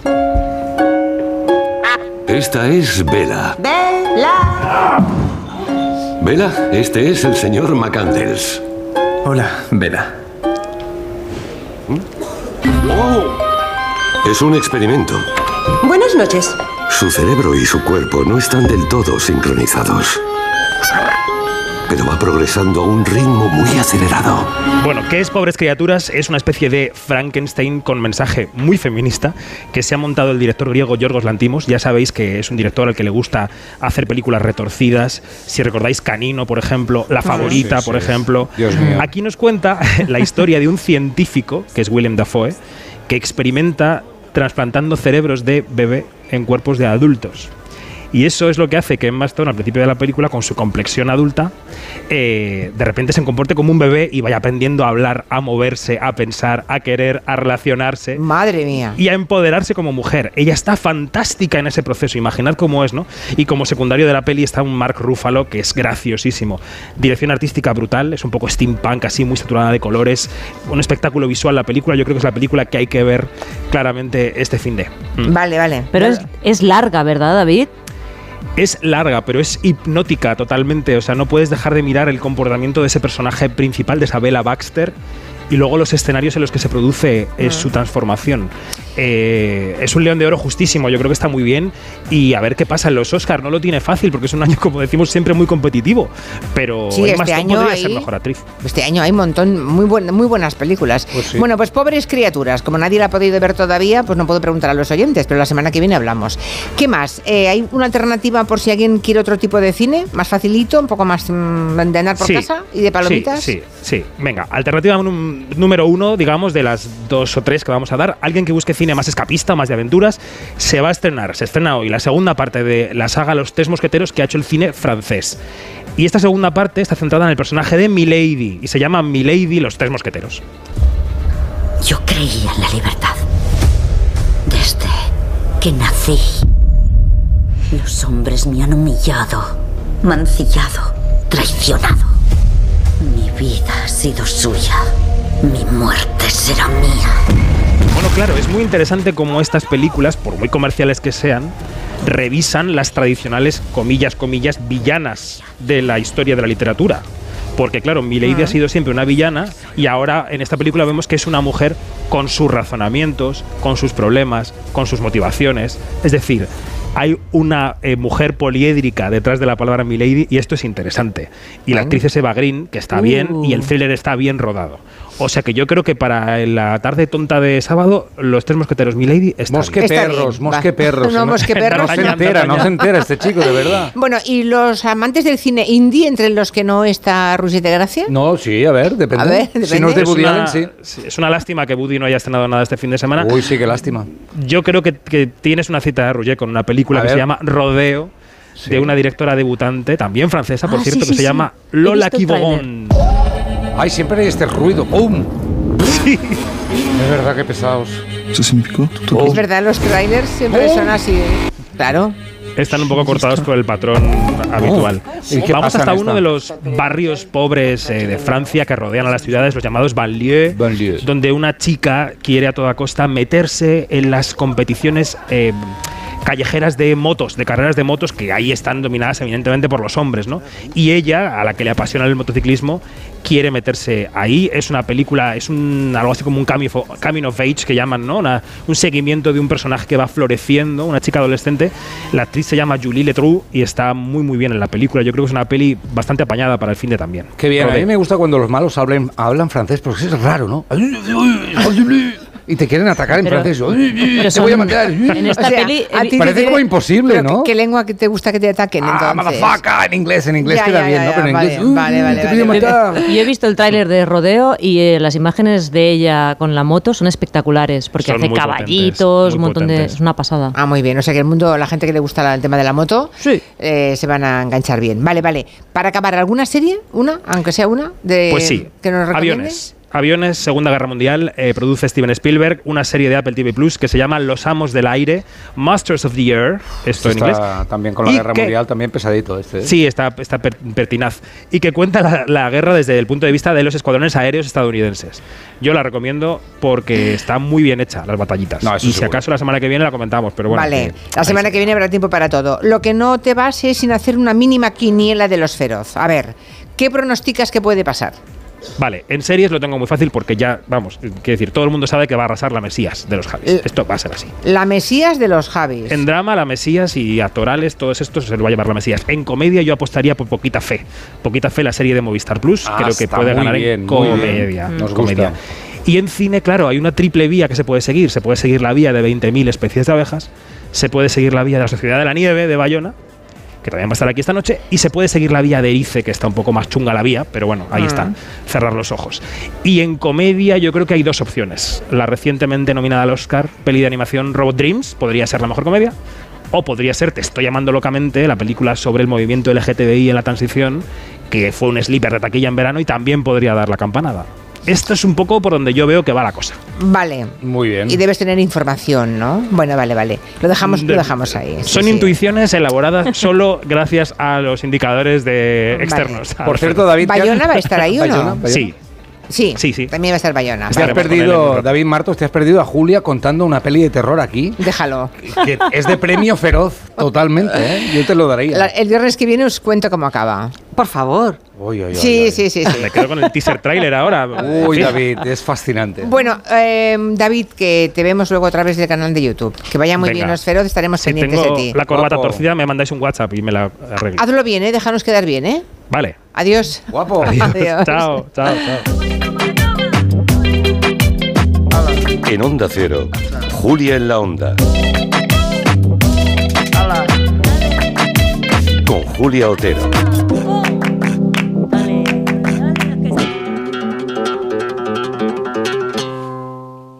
Cuando buscas, no siempre encuentras. Pero en la semana del deporte del corte inglés, siempre encuentras lo que buscas. Hasta el 50% de descuento en marcas como Nike, Adidas, Puma, Six Boomerang, Under Armour, Quicksilver, New Balance, Vans, Mountain Pro, Columbia y Roxy. Del 25 al 31 de enero, semana del deporte del corte inglés. En tienda web y app. Su alarma de Securitas Direct ha sido desconectada. Anda, si te has puesto alarma, ¿qué tal? La verdad que muy contenta. Como me paso casi todo el día fuera de casa trabajando, así me quedo mucho más tranquila. Si llego a saber antes lo que cuesta, me la hubiera puesto antes. Protege tu hogar frente a robos y ocupaciones con la alarma de Securitas Direct. Llama ahora al 900-272-272. Más que 60 consigue un sexy 60% de descuento en tus nuevas gafas. Infórmate en soloptical.com. Soloptical, solo grandes ópticas. Si elegir es ahorrar for you, ahorra todas las semanas con ofertas como el salmón noruego entero a 9,99 euros el kilo. Hasta el 28 de enero en hipermercados, market, web y app. Carrefour, aquí poder elegir es poder ahorrar.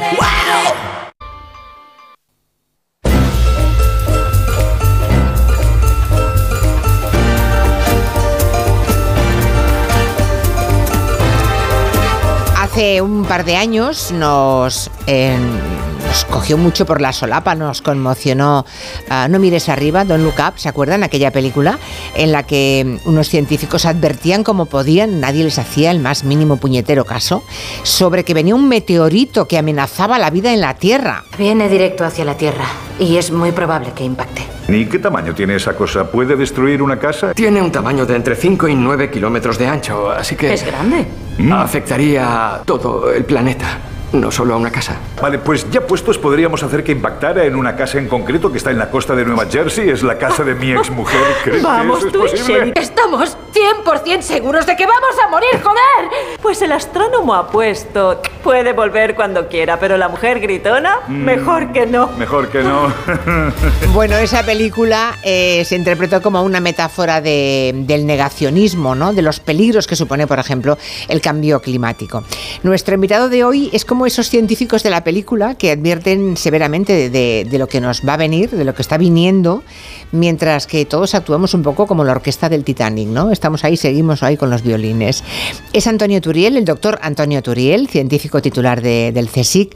Está en el Departamento de Oceanografía Física y Tecnológica del Instituto de Ciencias del Mar de Barcelona. Hola, buenas Doctor tardes. Turiel, buenas tardes. ¿Qué tal? ¿Vio esa película? Sí, sí que la vi, claro, muy comentada. ¿Y qué le pareció? ¿Le gustó? Ah, desde el punto de vista cinematográfico, desde el punto de vista del mensaje, desde el punto de vista cinematográfico es un poquito lenta. Eh, desde el punto de vista de imagen- del mensaje, me pareció muy acertada. Me, me- me gustó mucho en ese sentido. O sea que hay científicos como usted que nos alertan de cosas y lo que pasa es que por cosas que le he leído, en el fondo es optimista usted. Yo soy siempre muy optimista. Si no lo fuera, no me esforzaría tanto como me esfuerzo en hacer divulgación. Me encerraría en una cabaña en lo alto del monte y ya está. Bueno, el doctor, el doctor Turiel es licenciado en física y matemáticas, es doctor en física y empezó a hacer divulgación en el 2010. ¿Tiene cuántos libros publicados? Siete u ocho, ¿no? No, no, no, no, tantos. ¿No? no. De momento, digamos, tengo cuatro y una novela que me autoedité. Ah. Ya está, cinco. Cinco, bueno, bueno, bueno, vale, vale. Eh, de alguna forma vivimos como si estuviéramos convencidos de que ah, puede llegar una especie de milagro tecnológico que nos libre y para no tener que hacer ningún esfuerzo personal, ¿no? Tengo esa sensación yo. Sí, esto es cierto y además es muy interesante porque hay, hay, eh, digamos, pues hay intelectuales que han analizado la cuestión de cómo se relaciona diversos conceptos, por ejemplo, pues el capitalismo, la idea esta de que vamos a poder crecer siempre en un planeta finito, junto con las ideas de la ilustración y lo que se llama el mito del progreso, ¿no? De que es inevitable que la humanidad siempre vaya mejor, lo cual la historia no dice eso en realidad, ¿no? Entonces podemos construir un futuro mejor, pero tenemos que esforzarnos por construirlo, ¿no? Y esta idea de que la tecnología nos va a salvar, pues es un poco fea. A mí alguna vez me han preguntado, ¿es que usted no tiene fe en la tecnología? Yo digo, no, yo soy científico, no tengo fe en la ciencia y en la tecnología, tengo otra cosa. Es decir, yo lo estudio, lo analizo y sé que es una herramienta, pero fe se tiene en la religión. Entonces el problema es que la ciencia está sustituyendo a la religión y eso no puede ser porque las cosas no van a pasar en el momento que más nos interese simplemente porque nos vendría muy bien. Lo que hay que hacer No vale, aquí no se puede rezar, por ejemplo. Bueno. Pequeño detalle, ¿no? Uno, uno puede rezar, otra cosa es que eso sirva para algo y más en estas cosas, ¿no? Pero en cualquier caso, yo creo que lo prudente es con la tecnología mejor que uno tenga en cada momento hacer lo que es adecuado hacer y luego, bueno, seguir evidentemente trabajando y si luego viene algo mejor, fantástico, lo adoptamos, pero no confiar que va a pasar simplemente porque nos vendría muy bien. Vamos a tener energía de fusión mañana. Hombre, a lo mejor no. Por si acaso hagamos las cosas de otra manera. O sea, a día de hoy no tenemos nada que no, no, no- no- no tenemos ya tecnológicamente una alternativa para mm, cambiar el modo en el que vivimos y, y- y- y, digamos, no darle la espalda a las consecuencias del cambio climático. Yo, miren, eso no estoy de acuerdo. Yo creo que sí, sí que tenemos la tecnología. Lo que sucede realmente es que el problema no es tanto tecnológico como social. Es decir, nosotros lo que decimos generalmente es que queremos seguir consumiendo como estamos consumiendo ahora. Y eso sí que no es posible físicamente. No es posible tanto por las Mm. consecuencias ambientales, incluyendo el cambio climático, como por la escasez de recursos, que esto, es- esto ha sido siempre un no tema algo que no se comentaba, se comentaba un poco de tapadillo, en voz baja y demás, pero que cada vez está cobrando más fuerza, por ejemplo, con los famosos problemas de la cadena de suministros y la inflación rampante que tenemos. Y ahí se está empezando a evidenciar que hay un problema con el suministro de los recursos, ¿no? cosa que también se sabía desde hacía muchísimo tiempo. Entonces, si lo que queremos es mantener este consumo desaforado innecesario, porque no genera más bienestar, entonces eso sí que evidentemente no sabemos cómo hacerlo, no tenemos una solución tecnológica. Si lo que queremos es tener un consumo adecuado y vivir, pues como vivimos ahora, con un nivel de bienestar parecido al que tenemos ahora y además generalizarlo para todo el planeta, técnicamente eso se podría hacer. Con lo cual, claro, yo me fijo más en la parte técnica y yo digo, pero si lo podemos hacer, pero el problema no es ya técnico. Lo tenía, ya, ya. El problema es social. El problema social y es de actitud. Y cultural. De decisión y cultural. Y cultural, es un problema cultural. Y económico. Bueno, es que este va con el social. Quiere Claro. decir, tenemos un modelo económico orientado al crecimiento. ¿Quién puede, ten- en su sano juicio, pensar que un modelo económico orientado al crecimiento infinito puede funcionar para siempre en un planeta finito? Es que esto es de sentido común. Y sin embargo, bueno, pues luego ves incluso ministros, ¿no? Delante de la reina, defendiendo que lo que hay que hacer es crecer siempre. Y dices, pues es que esto es, es tan irracional que hasta un niño pequeño ve que no tiene sentido. Ya que habla de la reina, eh, hace unas, ¿qué hace? Una- unas, unas pocas semanas, dos o tres o cuatro A finales de semanas. noviembre. Vale, pues eso. ¿Tanto ha pasado ya? Madre sí, es mía. que el vuela. Bueno, hace poco la reina Leticia eh, sacó el asunto de esa verdad incómoda, como decía en su momento Al Gore, ya en el 2005, ¿eh? Lo de la Mm. verdad incómoda de Al Gore fue en el 2005. No se puede decir que no nos estén avisando. El tema del crecimiento. Y la reina Leticia, además, citaba a nuestro invitado, Antonio Turiel, con nombre y apellido. Escuchen. Lleva ya varias décadas esa teoría del decrecimiento desvinculado al PIB y a la inflación. Antonio Turiel y otros, hay un catedrático en Valladolid, hay otro catedrático en la Autónoma de Barcelona, que hablan de esta nueva teoría de que el desarrollo sostenible, desarrollo sostenible ya no puede ser eh, algo. mm, Y entonces hablan del decrecimiento desvinculado a PIB y a déficit. Mm, O sea, es decir, consumir menos. En definitiva, gastar menos energía. Reducir drásticamente el consumo de energía. Bueno, impresionante, la reina está muy bien informada. No, no la conoce usted, ¿no, profesor No, no, Turiel? no, no, de no, nada. O sea, no, no crean que es que son amigos o se conocen de algo, no, de nada. Para usted, es más, creo que fue una sorpresa que le citase con nombre y apellido la reina. Muy impactante realmente. A mí cuando me llegó el móvil casi se me cae al suelo. O sea, no, porque y además yo pensaba en qué embolado me estoy metiendo, ¿no? Bueno, ella, mm, yo creo que había leído un artículo que había salido una, una semana antes que hablaba justamente de esto, del decrecimiento que salió publicado en un diario que no suele ser proclive a hablar de estas cosas, ¿no? Que creo que era la ABC. Y, y bueno, pues eh, por- más que nada por lo que dice de las otras dos personas, que no recuerdo el nombre, que eran Carlos de Castro y, y Yorgos Calis, que Yorgos Calis está aquí en Barcelona, en la Universidad Autónoma de Barcelona, ¿no? Y entonces, eh, bueno, ella, claro, se quedó con mi nombre más fácil. y también porque, bueno, como hay un montón de vídeos míos por YouTube y el año pasado hice particularmente... Porque como divulgador se le conoce mucho más a usted, profesor Posiblemente, Turiel, claro, sí, sí, claro. sí, está claro. Entonces, bueno, pues eh, claro, ya se quedó un poco con esa copla y, y habla de estas cosas. Pero lo ¿no? cuenta muy bien, ¿no? Es, es un tema de reducir consumo, claro. Sí, es que está claro, más lo dice, hay que reducir el consumo de energía y al final cuando hablamos de decrecimiento, porque hay también la manía ahora un poco de intentar tergiversar el término, yo siempre digo que si no es democrático y, y si no es planificado, si no es organizado, eso no es decrecimiento, eso es empobrecimiento, que es lo que tenemos ahora, inflación, problemas de que empiezan a cerrar fábricas, la gente se va a la calle, eso es empobrecimiento. Y eso no es el decrecimiento, No, ¿eh? el Que decre- nadie, se, que nadie lo, lo tome por ahí. No, el decrecimiento es decir, sobre todo los países más desarrollados como es el nuestro, lo que hay que hacer es una racionalización del uso. Entonces hay que decir cómo usamos las cosas, usarlas mejor y sobre todo evitar pues consumo absurdo, crematístico, que no sirve para nada, eh, la obsolescencia programada, que además ahora por ejemplo la Unión Europea ha sacado leyes específicas sobre el tema. En el fondo es hacer las cosas que sabemos que son las lógicas de hacer, es que es mucho sentido común se diría. Sí, porque lo- los datos lo cuentan esto muy bien, eh, hace que lo entendamos perfectamente.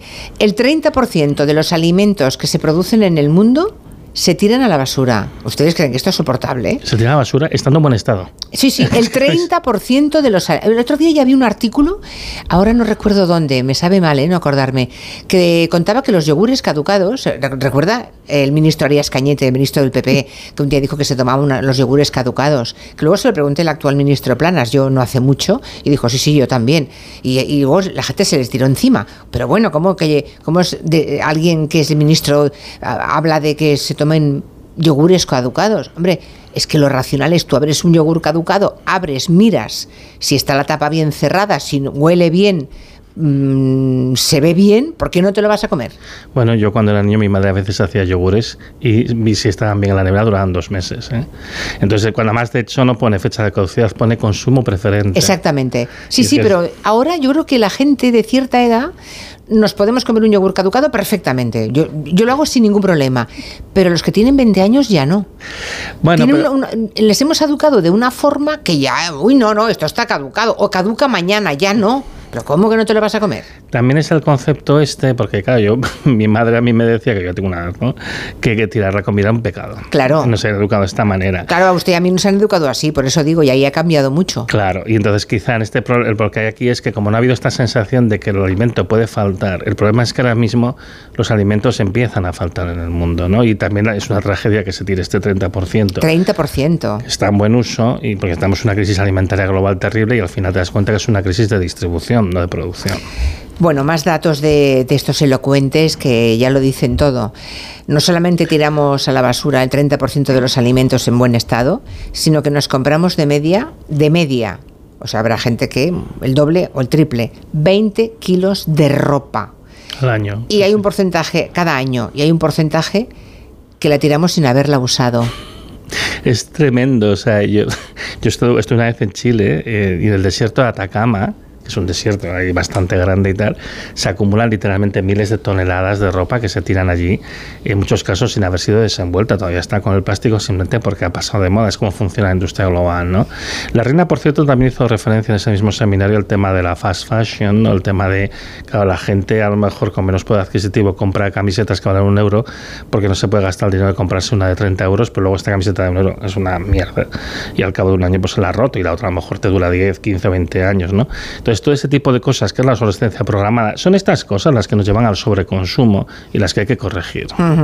Lo que pasa es que hay gente que vive de que, de que nos pongamos camisetas de un euro. Claro, ha- habrá algunos damnificados de la racionalidad que debiera tener la humanidad, pero pueden buscar un camino, digamos, más ético, ¿no? Pero algunos, ¿quiénes son al final? Porque al final quien necesita Buena este pregunta. crecimiento Buena imparable... pregunta. Sí, ¿quiénes es- son los que necesitan ese crecimiento imparable? Pues es el poder económico y financiero. Ni, ni usted ni yo necesitamos un crecimiento imparable. Necesitamos satisfacer nuestras necesidades y poco más. Y además, con el paso de los años, cada vez tienes menos en realidad. Entonces, eh, no, esto es el problema que tenemos un sistema económico financiero que es inflacionario, que es un sistema que tiene que crecer por el interés compuesto, por cómo se dan los créditos, por cómo funciona todo.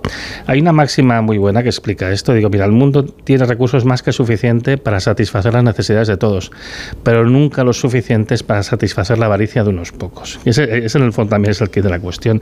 Y también por lo que es tan incómodo hablar de estas cosas, porque al final, ¿con- ¿de quién estás hablando? Pues del poder financiero que necesita el crecimiento. No estás hablando del empresario que tiene una empresa que produce un bien físico tangible, que él... Normalmente la gente, yo últimamente, por ejemplo, me consultan muchas empresas, ¿no? Y quien fabrica algo normalmente ama lo que fabrica, lo lleva haciendo toda la vida y lo quiere seguir haciendo y buscar soluciones. Y estos no necesitan crecimiento, quieren seguir haciendo lo que siempre han hecho. Y entonces ellos están muy dispuestos a buscar soluciones. Que- el que realmente necesita el crecimiento, espero que no sea el sponsor de, este programa, pues es en realidad los bancos, los grandes capitales internacionales, en definitiva todo lo que es el sistema financiero. Ah, es curioso porque Salvador Illa dijo hace unos días, hablando de decrecimiento, esto que vamos a escuchar. Lo que yo tampoco defenderé nunca es que aprovechando que hay sequía y que no estamos preparados para afrontarla, se quiera apostar por un modelo económico de decrecimiento. En esto yo no estoy de acuerdo. Respeto que se haga, pero no estoy a favor del decrecimiento económico. Bueno. a favor del decreixement econòmic. ¿Qué le ha pasado a Salvador Illa? ¿Cómo es posible? Eh, ¿No ha entendido qué significa decrecimiento económico? Porque es una declaración que viniendo de ella mm, es difícil de entender esto. Es peor incluso porque en el catalán original no dice que se proponga, sino que se imponga. Y aquí nadie intenta imponer nada. O sea, que, lo que- justamente lo que se quiere es abrir una discusión. Una discusión que se tiene que abrir a todo el mundo para discutir estas cosas. Pero me hace gracia porque digo, se, se, se proponga el decrecimiento, oiga, que hasta hace cuatro días no existíamos. ¿eh? Y llevamos mucho tiempo y yo, en el fondo, yo soy el último de una larga serie. Lo del decrecimiento se hablando desde los años 70. ¿eh? Y entonces yo, de hecho, lo que digo, yo soy el epígono, yo soy el que llega al final de todo. Hay mucha gente hablando del problema de los recursos, del problema del cambio climático, del problema del decrecimiento, etcétera, desde hace décadas. Lo que pasa es que ahora es un debate que ya no se puede aplazar más y por eso también es un poco tonto que algunos representantes se pongan de perfil. La reina, ahí yo creo, o la reina o la Casa Real o quien sea, eh, lo ha hecho muy bien porque está intentando posicionarse en un debate que ya no se puede aplazar más. Eh, de los problemas que tenemos ahora mismo, por ejemplo, Europa ah, está sufriendo una reducción drástica de la, la cantidad de diésel que le llega, como le está pasando a todo el mundo. Y aquí se está compensando porque tenemos un frenazo industrial muy bestia. En España no tenemos aceite suficiente, aceite de oliva, para acabar, digamos, la, la campaña actual antes de que empiece la cosecha el año que viene. Hay otra serie de, o sea, de cereales, de otros alimentos, etcétera, que también van justitos. Falta de todo, faltan medicamentos. Y ahora mismo el presidente de los Estados Unidos ha, ha aprobado una moratoria de las exportaciones de gas para Europa que va a tener consecuencias terribles para nosotros. Empezamos a ir justitos de todo. Esto no pasa de un día para otro, esto es algo progresivo, pero empezamos a ir justitos. Y es el momento de empezar a, de empezar a pensar en, oye, ¿y si lo que tenemos lo usamos un poquito mejor? eh? Que tampoco creo que sea tan grave. Claro. Y por Y si perfil no lo entiendo. Yo estas actitudes no las entiendo. Yo decía antes que, que el doctor Antonio Turiel es optimista de alguna forma, porque cuando le preguntan si va a colapsar la civilización, que hay algunos eh, científicos que, que dicen es que esto va al colapso. Él dice, no, no, yo creo que no colapsaremos porque sabemos todos lo que tenemos que hacer, sabemos que tenemos que cambiar y cambiaremos. En ese sentido, la verdad es que es usted muy optimista. Lo que no sé es cómo, cómo, cómo- tendremos que darnos un susto muy grande para cambiar. Este Tengo es- la impresión. Este es el temor que todos tenemos, que decir que realmente es aquello de que hasta que no nos pase algo muy serio, Ahí, ahí. No, no vamos a actuar de una manera concertada como sociedad. Y el problema es aquello del tío que no hace nada, tiene síntomas cardíacos y espera el primer infarto para hacer algo, pero a lo mejor el primero es el último. Entonces, no, eh, a ver, yo creo que sí que es factible. Yo creo que además ahora tenemos la ventaja de que, entre las cosas, se está hablando, que hay un cuerpo no solo teórico, sino práctico de qué es lo que hay que hacer y cómo se tiene que hacer. Y entonces yo creo que llega el momento cuando ya empecemos a, perder, dejar de perder el tiempo con estas discusiones es- espurias, ¿no? que a veces alientan por ciertos poderes públicos, eh, podemos tomar las medidas correctas. ¿Qué pasa? Que si lo primero que nos viene es una disrupción muy fuerte, por ejemplo, una revolución árabe saudita, o el colapso de Nigeria, que son España le afectaría mucho. La gente no sabe dónde está Nigeria, el país más poblado de África, el 20% de la población de África vive allí. Y es uno de los principales proveedores de petróleo de España. Y si le pasa algo a ese país que está fatal ahora mismo, pero nadie se entera de esto, pues realmente aquí lo pasaríamos bastante mal, ¿no? Bueno, la cuestión es que haya un pequeño susto, un petal, y que a partir de aquí empezamos a hacer los cambios que tenemos que hacer. Hay gente que está haciendo cambios, ya hay gente que se está adaptando. Pero esto pasa como con el cambio climático. Necesitamos mucho más y más deprisa. No tenemos tanto tiempo, no tenemos todo el tiempo del mundo como pensamos, ¿no? Creemos que hemos oído desde pequeños eso de que la historia de la humanidad es el último minuto de la historia, ¿no? del mundo y pensamos, ah, bueno, cuando estos los científicos dicen que no hay tiempo, esto va a ir para miles de años todavía. Tengo esa sensación y no tenemos ese margen. No, está claro que estamos viviendo lo que es esencialmente un proceso histórico, con lo cual también tiene unas escalas de tiempo que no son las humanas, ¿eh? sino más bien, Mm. o sea, no es una cuestión de años, sino a lo mejor es una cuestión de décadas. Pero estamos viendo un proceso que es el final del capitalismo y la aparición de un sistema económico que, que le sustituirá, ¿no? que lo superará. ¿Cómo será ese sistema? Ah, ni idea, yo qué sé. Vale. o sea, no, hombre. o sea, hay- ¿usted cree que se está acabando el capitalismo tal y como... Es inevitable porque el capitalismo se basa en tasas de crecimiento del capital y estas se basan al final en un consumo de energía y materiales, por más que se ha hablado mucho de la desmaterialización de la economía, que consumir es mentira al final. Seguimos consumiendo materiales y energía y necesitamos consumirlos para hacer crecer la economía y lo que está pasando justamente es que cada vez llegan menos porque hemos pasado el máximo de producción de petróleo, el de uranio también y muy fuerte, el de gas y el carbón está a la vuelta de la esquina, tenemos incluso problemas para conseguir cobre, litio, todo, bueno, en fin. Y esto aparte del problema eh, climático y ambiental en general, ¿no? Entonces, aunque queramos seguir creciendo, es físicamente imposible. No es una cuestión que tú puedas escoger. También aquí un poco el error que comete también el señorilla, el de pensarse que lo del descenso energético y material es algo que tú puedes decidir. No, no, no. Eso te va a pasar sí o sí. Si lo único que puedes decidir es si este descenso lo haces de una manera controlada, pilotada o caótica. De momento estamos optando por la caótica y esto, bueno, pues lleva pues eso a miseria, desempleo, etcétera. Lo que hay que empezar a pensar es cómo hacerlo de manera ordenada. O sea, el tema es eh, no tirar comida, por tanto, producir la que nos hace falta, porque si, eh, si tiramos el 30%, ya de entrada producimos el 30% más de lo que deberíamos. Eso para empezar. También dice usted ahorrar energía. ¿No? Eh, y hay un dato que a mí me ha, me ha dejado mm, eh, per- perpleja. El 40% del consumo de petróleo se usa para transportar petróleo. Petróleo, carbón y gas. Sí, este pero es esto es una locura. Sí, pero es como funciona nuestro sistema. Nuestro sistema, además se dice muchas veces, consume mucha energía. No, es un sistema adicto a la potencia, a la aceleración. Está todo el rato pulsando el acelerador. Todo tiene que moverse rápido, rápido, rápido. Y claro, cuanto más rápido, más gastas que el coche. Gastas mucho más si vas muy rápido que si vas más lentamente para hacer el mismo trayecto, ¿no? Entonces, efectivamente, pues eso, el 40% del petróleo, el petróleo es transporte, se utiliza para transportar por los combustibles fósiles de un lado para otro. Entonces, el día que no los tengas. ¿Qué pues, haremos? te- bueno, pero te das cuenta que no necesitabas tanto petróleo. claro. es que una a, buena la pa- fuer- a la fuerza ahorcan. Exacto, ¿eh? Ya. exacto. Pero entonces esto lo que te está diciendo es que a lo mejor lo que tienes que plantearte es no gastar tanto. Y a lo mejor lo que tienes que plantearte es levantar el pie del acelerador y ir a un ritmo que realmente te interesa. Porque además la mayor parte de bienes y servicios que se producen no redundan en mejorar las condiciones de vida de los humanos, redundan en incrementar las cuentas de resultados De algunos. y sobre todo por los sistemas financieros. Lo que decíamos antes de la avaricia de algunos, ¿verdad? Exacto. En el final de las estaciones, que es uno de los libros que tiene publicado Antonio Turiel, ah, dice, eh, eso se va a entender muy bien, que las energías renovables mm, todo lo estamos fiando a las renovables, ¿no? Y dice el profesor Turiel que será nuestra metadona, esencial para pasar el mono, pero ni por asomo podrá ser igual que la droga original. Sí, este es un tema que además me granjea bastantes enemistades, ¿no? Pero cuando analizas el modelo de transición renovable que se está promoviendo, el problema que tiene es que se está intentando hacer lo mismo que hacíamos con los combustibles fósiles con las renovables. Y eso no es posible.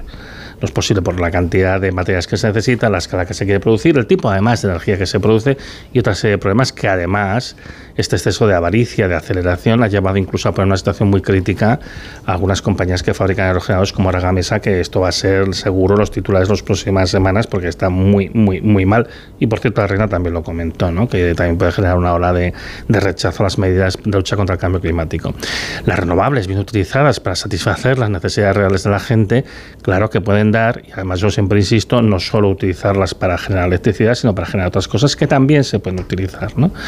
El problema de todo esto es que queremos mantener un sistema que está en crecimiento. Entonces las renovables van a dar mucho, pero no van a dar tanto como los combustibles fósiles y además tienen que estacionar. Al final dicen, esto es lo que te voy a dar cada año y va a ser siempre lo mismo. Pues es el viento, es el sol que tienes cada año. Punto pelota y además es menos que lo que consumes ahora.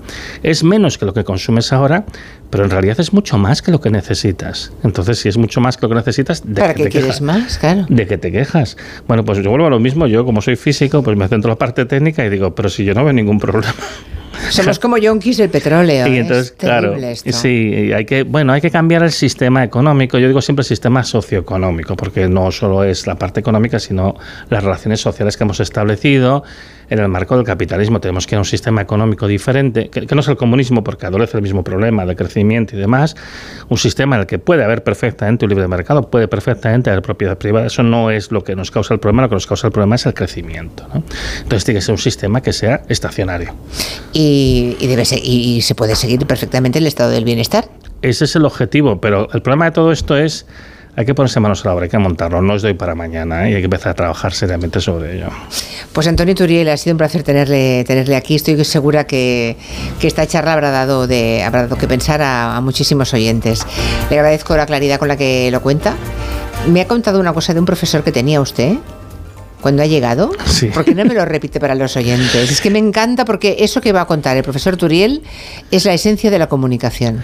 Sí, yo tenía un profesor de cálculo, además de cálculo de segundo, que era una asignatura dura y abstracta como pocas, y él nos decía, mire, eh, para que saber cuándo saben una cosa, ustedes tienen que ver si son capaces de contársela a su abuela. Y si ustedes no son capaces de explicarlo a su abuela de tal manera que ella lo entienda, quiere decir que en realidad ustedes no lo entienden. Y es verdad, porque una cosa son los detalles, las ecuaciones, los números, que bueno, vale, eso es el detalle minuto que tienes que mirar al final, pero lo importante al final, los conceptos tienen que ser fáciles de transmitir para que todo el mundo los capte. Me encanta. Tenía mucha razón, creo, Sí. su profesor. Si cuando cuentas algo tu abuela no lo entiende, es que probablemente ni tú lo entiendas. Exacto. Gracias, profesor Turiel. Ha sido un placer. Gracias a ustedes. Gracias, hasta pronto. En Onda Cero, Julia en la Onda, con Julia Otero. Everybody's talking about the new sound, funny, but it's still rock and roll to me.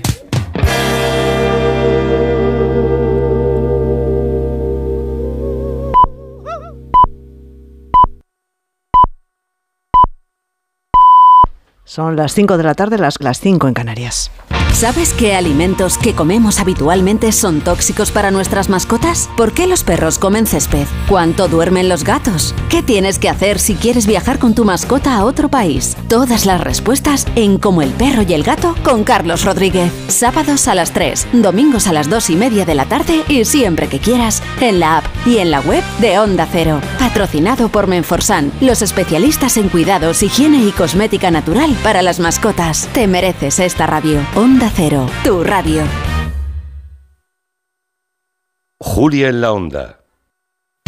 Vuelve el concurso que ha revolucionado la televisión. El único donde todos los concursantes son millonarios. ¡Qué nervios! Todo a una.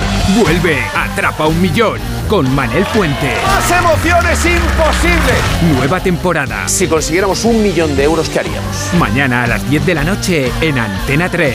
La tele abierta. Ya disponible solo en A3 Player. Reimagina tus vacaciones. Reinicia. Mira hacia tu interior y verás las Islas Baleares. Revive la emoción de descubrir lugares asombrosos y nuevas sensaciones. Reconecta contigo y disfruta de un entorno único para vivir la cultura y el deporte al aire libre. Reencuéntrate en las Islas Baleares. Alma Mediterránea. ¿Te preocupa el trabajo? Tranquilo, toma Ansiomet. Ansiomet con triptófano y asuaganda te ayuda en periodos de tensión en el trabajo. Venga, que tú puedes. Ansiomet de Pharma OTC. En Menorca hay un secreto que te queremos contar. Su encanto y la posibilidad de disfrutarla todos los días del año. Descubre Menorca, su oferta deportiva, cultural, gastronómica, natural y de paisajes de ensueño. Y ahora además como patrimonio mundial por la UNESCO. Ven y disfruta. Fundación Fomenta el Turismo de Menorca.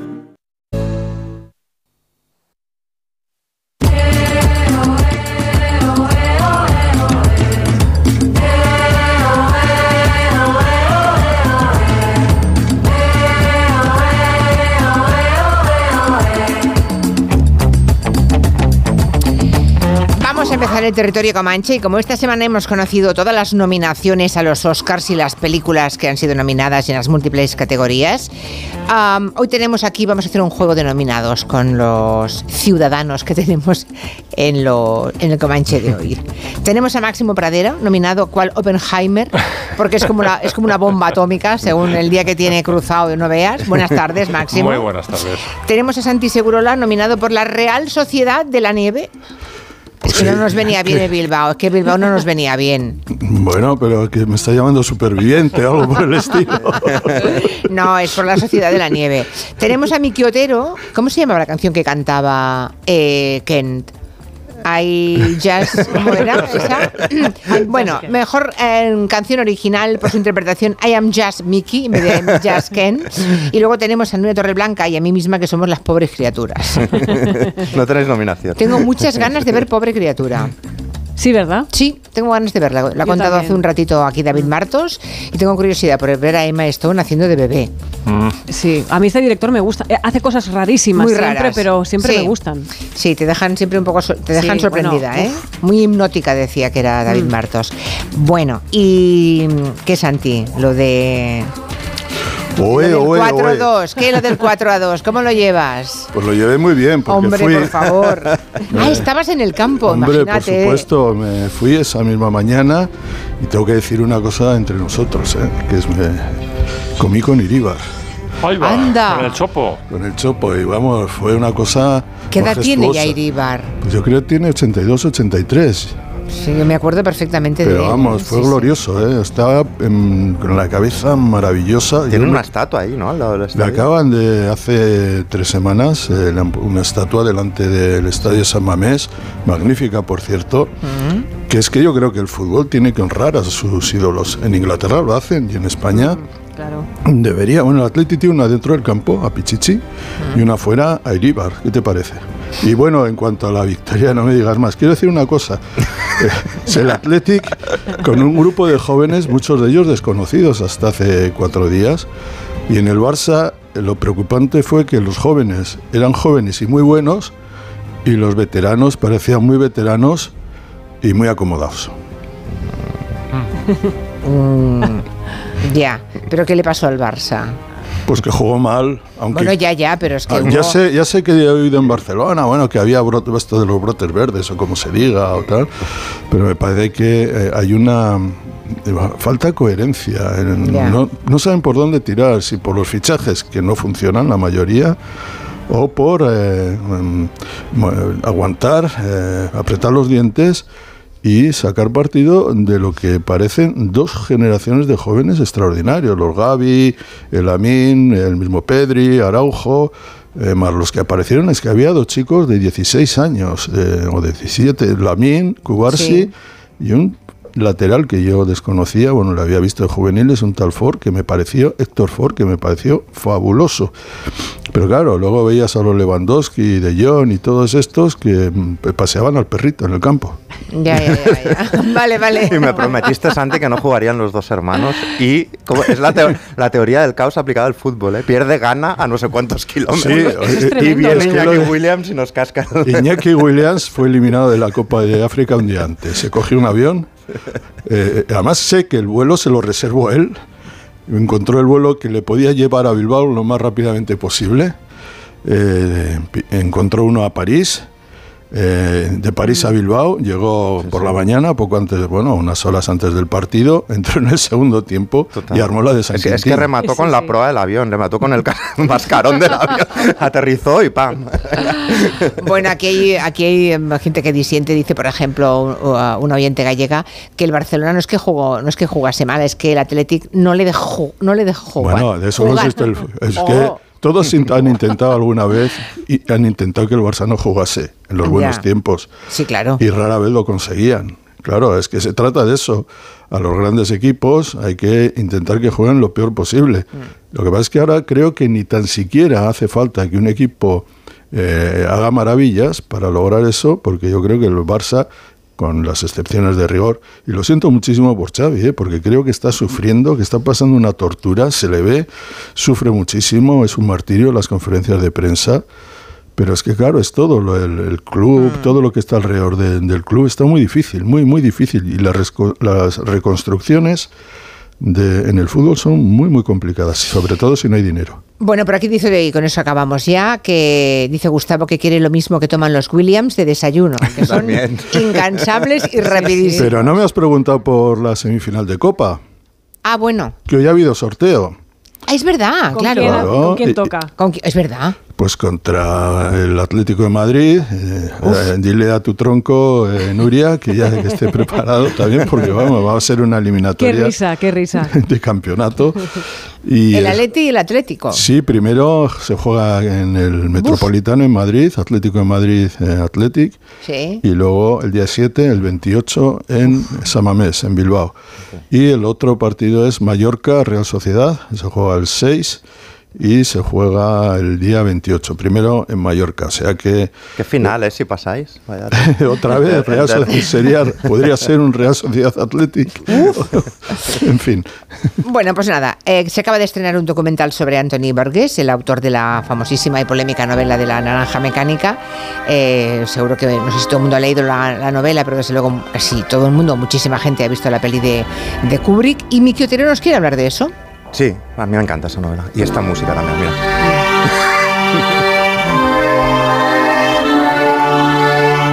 Me pone nervioso, me recuerda cuando alquilé por primera vez la naranja mecánica en el videoclub, que justo teníamos una, tenía yo 14 o 13, teníamos unas vecinas de unos 30, así como muy guapas y bastante punkis y gamberras, y nos miraron a mi amigo y a mí y nos dijeron, ¿creéis que no, no, no creéis que tendríais que crecer un poco más para ver esto?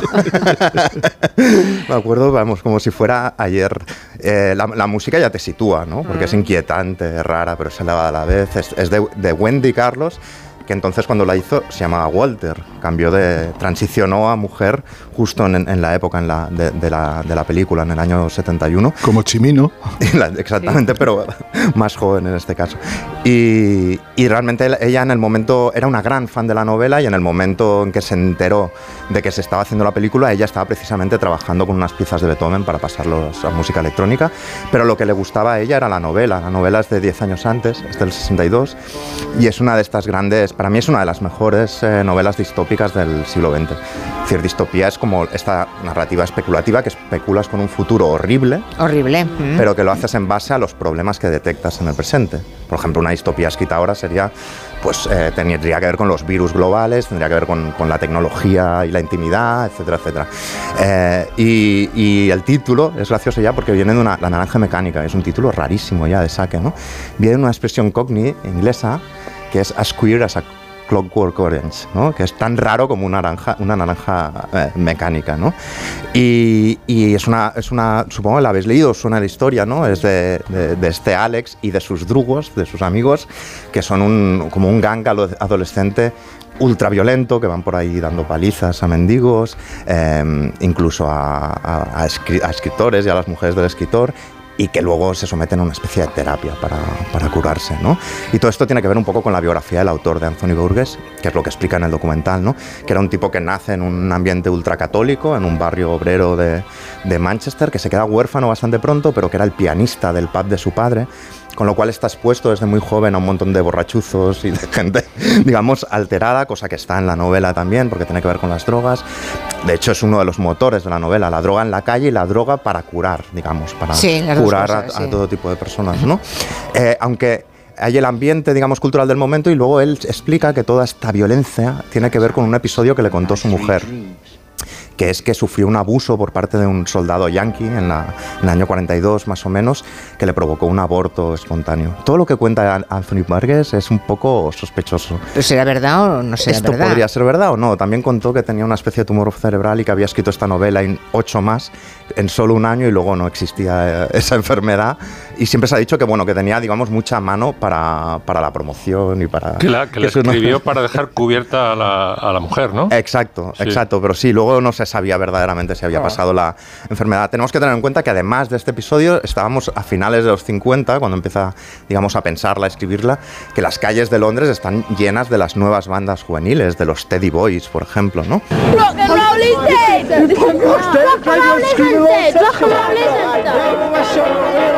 Y la sociedad inglesa, sobre todo la posguerra, estaba muy acomplejada, eh, era muy puritana, eh, le daba mucho miedo la influencia juvenil, cultural, sexual de Estados Unidos. Sí.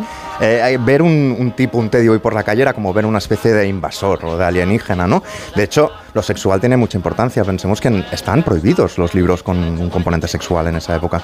El amante de Lady Chatterley se, se acepta, digamos, se pone en circulación de nuevo en el año 62. Era una sociedad muy cerrada y estas nuevas juventudes les daban directamente miedo. La ropa de, de la naranja mecánica, Mm. si recordáis la peli, que llevan un bombín, que es como un símbolo del antiguo señor, eh, digamos, elegante inglés. Lleva, que lleva tapado ese disfraz blanco, lleva tapado la zona de los genitales, precisamente. Llevan botas militares y, y porras de la policía. Es todo parte, digamos, de, Sí. de este mismo miedo. Y el lenguaje en la novela es muy interesante porque en vez de replicar el, el lenguaje te- de los Teddy Boys de la época, lo que hizo es inventarse un idioma, que es el Natsat. Es un idioma inventado que él hace a partir de lo que hablan los adolescentes de la época y de un montón de palabras en ruso, ¿no? O sea, drugo quiere decir amigo.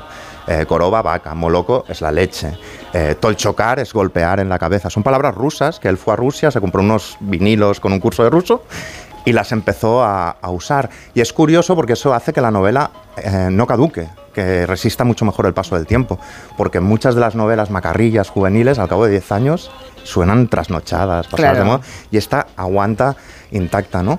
¿Y por qué hace esto inventarse un idioma? Porque en realidad el rock and roll era un nuevo idioma también. Hay una reflexión de Nick Cohn muy buena que decía, es que hay estribillos del rock and roll que no quieren decir nada, pero eso es lo que asusta a los adultos. Y ponía como ejemplo el más claro, que es Awob Baboluba, Balam Bambú.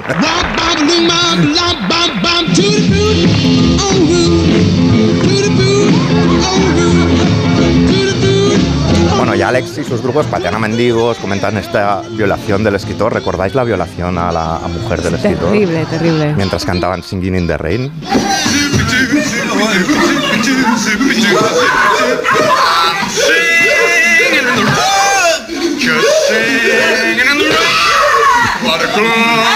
Bueno, entonces Horrible. Ale- Alex Mejor es- no oírlo más. no oírlo más porque es bastante horrible. Horrible, Eh, Y entonces él se somete a la terapia digamos que la patrocina digamos el Estado, que es una, una terapia de aversión, es decir, es le ponen un montón de vídeos ultraviolentos drogado, le abren los ojos y él tiene que ver todo, todos esos episodios violentos eh, para curarse, digamos. Y encima los ve mientras suena su compositor favorito, es decir, violencia con esto de fondo, ¿no? Que en esas épocas, esas terapias de shock estaban muy al día. Por eso digo que toda distopía tiene que ver con el presente en que se escribe, ¿no? Estaban muy en boga porque se aplicaban para el mundo del crimen, pero por ejemplo también para la homosexualidad. Los electroshocks, etcétera, Sí, mm. para Y curar para la- las enfermedades mentales también. Claro, la cuestión es que él se preguntaba, eh, es decir, ¿puedes hacer el bien si no te está permitido hacer el mal? Es el tema del libre albedrío. O sea, si a ti te obligan a ser bueno con una terapia como esta o con un régimen autoritario, lo que estás haciendo es hacer el bien. Bueno, no, porque no has elegido, no puedes hacer otra cosa, ¿no?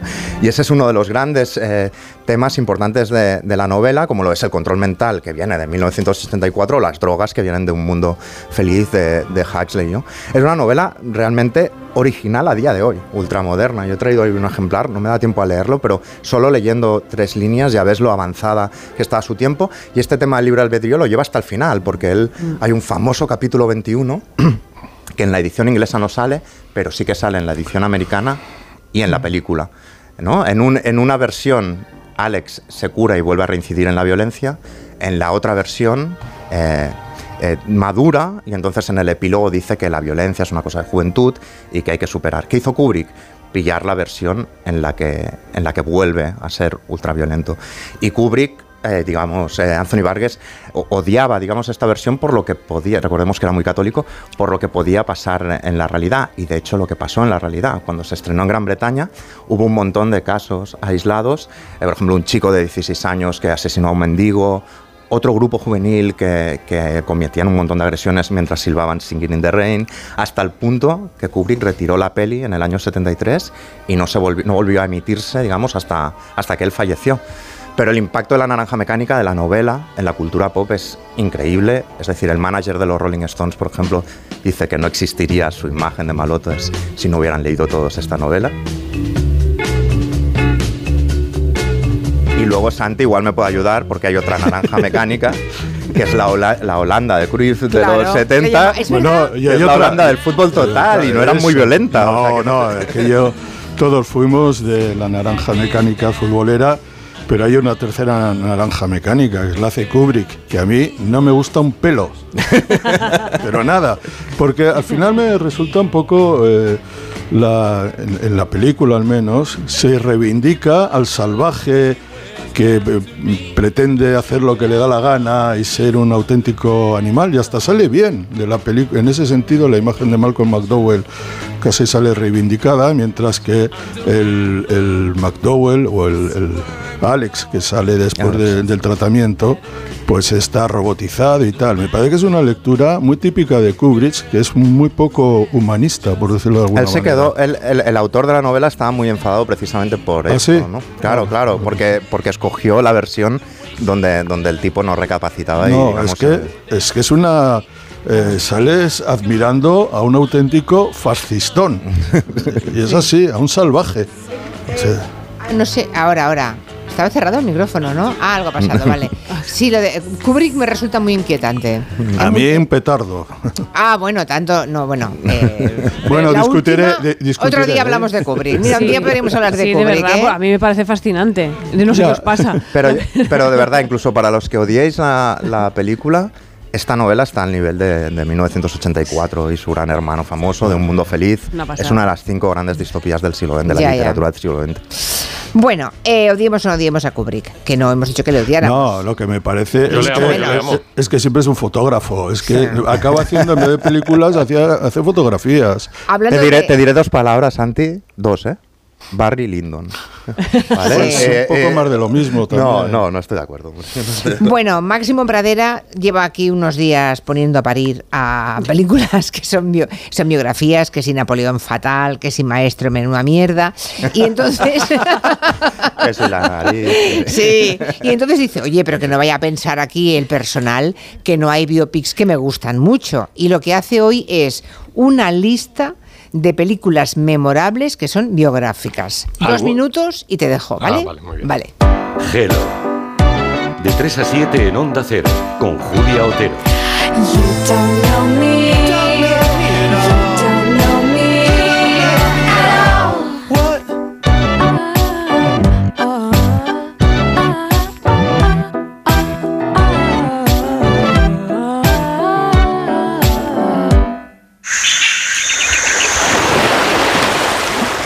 Si lo que necesitas es oír esto, necesitas la Semana del Caribe de Viajes El Corte Inglés con New Blue. Reserva ya Punta Cana o Riviera Maya en todo incluido para viajar en febrero y Semana Santa. Y si encuentras un precio mejor, te lo igualamos. Disfruta del Caribe con Viajes El Corte Inglés y New Blue. En el sexo como en los toros hay que triunfar. Energisil Vigor con Maca estimula el deseo sexual y ahora consigue un efecto más rápido con Energisil Instant. Su alarma de Securitas Direct ha sido desconectada. Anda, si te has puesto alarma, ¿qué tal? La verdad que muy contenta. Como me paso casi todo el día fuera de casa trabajando, así me quedo mucho más tranquila. Si llego a saber antes lo que cuesta, me la hubiera puesto antes. Protege tu hogar frente a robos y ocupaciones con la alarma de Securitas Direct. Llama ahora al 900-272-272. Noche de tos. Respira. Toma Herbetón Respir. Herbetón jarabe con extractos de pino y eucalipto es expectorante natural y antiinflamatorio pulmonar. Herbetón Respir. Consulte a su farmacéutico o dietista. ¿Te has fijado en los ricos? Nos referimos a esos ricos en sobremesas, en rayos de sol, en libros, en atardeceres. Ricos en tiempo libre, en improvisar, en dejarse llevar. Ricos, muy ricos en risas, en conversaciones, en tranquilidad. Cada viernes puedes ganar hasta 6 millones de euros con el cuponazo de la 11. Cuponazo de la 11. Ser rico en vivir. A todos los que jugáis a la 11, bien jugado. Juega responsablemente y solo si eres mayor de edad.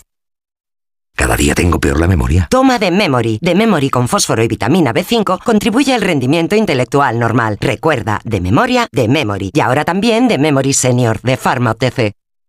Empieza el año ahorrando en Bricodepo. Con este pavimento porcelánico de 8,95 euros el metro cuadrado, ahora por solo 7,95. Y la puerta lacada con tapajuntas, antes a 119 euros. Y ahora todo por 99. Recuerda que si lo encuentras más barato, te devolvemos la diferencia por dos. Ya en tu tienda y en bricodepo.es.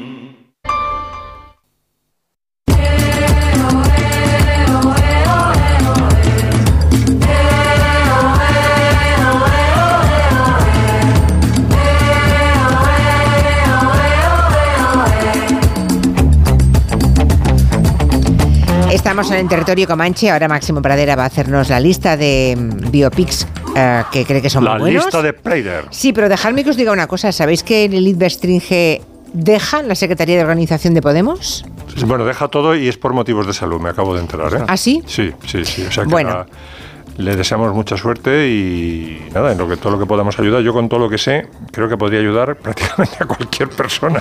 Ya, Que ¿en serio? ¿Pero están por un motivo de salud tan grave como eso? No lo sé, no sé, qué, no, sé, Bueno. no, sé, no sé qué le pasa, pero desde luego no ha sido depurada. Eso es por motivos de No, salud. no, y- depurada no, pero que ella lo quiere dejar porque quiere dejarlo. Eh, el tuit que ella ha puesto dice... Bueno, lo quiere dejar porque se quiere concentrar, supongo, en su mejoría, ¿no? En su Ya. salud. Sí. Bueno, dice que las despedidas son difíciles, dejo mis responsabilidades políticas, también el acta de diputada, mil gracias a la militancia de Podemos y a las personas que habéis confiado en mí estos años.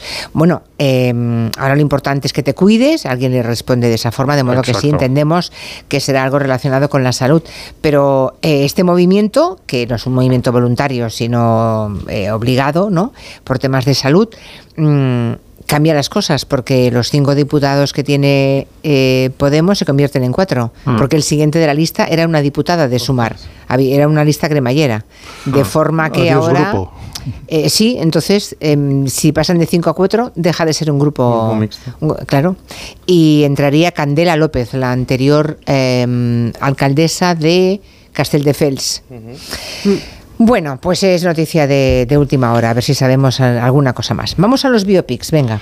A ver, los biopics eh, son dos películas, yo creo que objetivamente fallidas las que has mencionado, ¿no? Porque mm, dice la gente, no, el, el factor humano, es que así se ve el aspecto humano de los personajes. Mire, cuénteme usted por qué fue grande Napoleón y por qué fue grande Leonard Bernstein, porque la vida sentimental y sexual de las personas se parecen mucho toda, todas las vidas eh, eh, privadas, como diría Tolstoy, ¿no? Y no lo hacen. En cambio, hay grandes biopics y pequeños biopics que te cuentan por qué fue grande o pequeño el, el personaje. Y yo creo que uno de los más grandes biopics de todos los tiempos es Lawrence de Arabia. Dime la verdad. ¿Eres un oficial británico? Sí. ¿De El Cairo? Sí. ¿Has venido a caballo desde allí? No. Gracias a Dios. Son 900 millas. He venido en barco. ¿Y antes de eso? ¿De Inglaterra?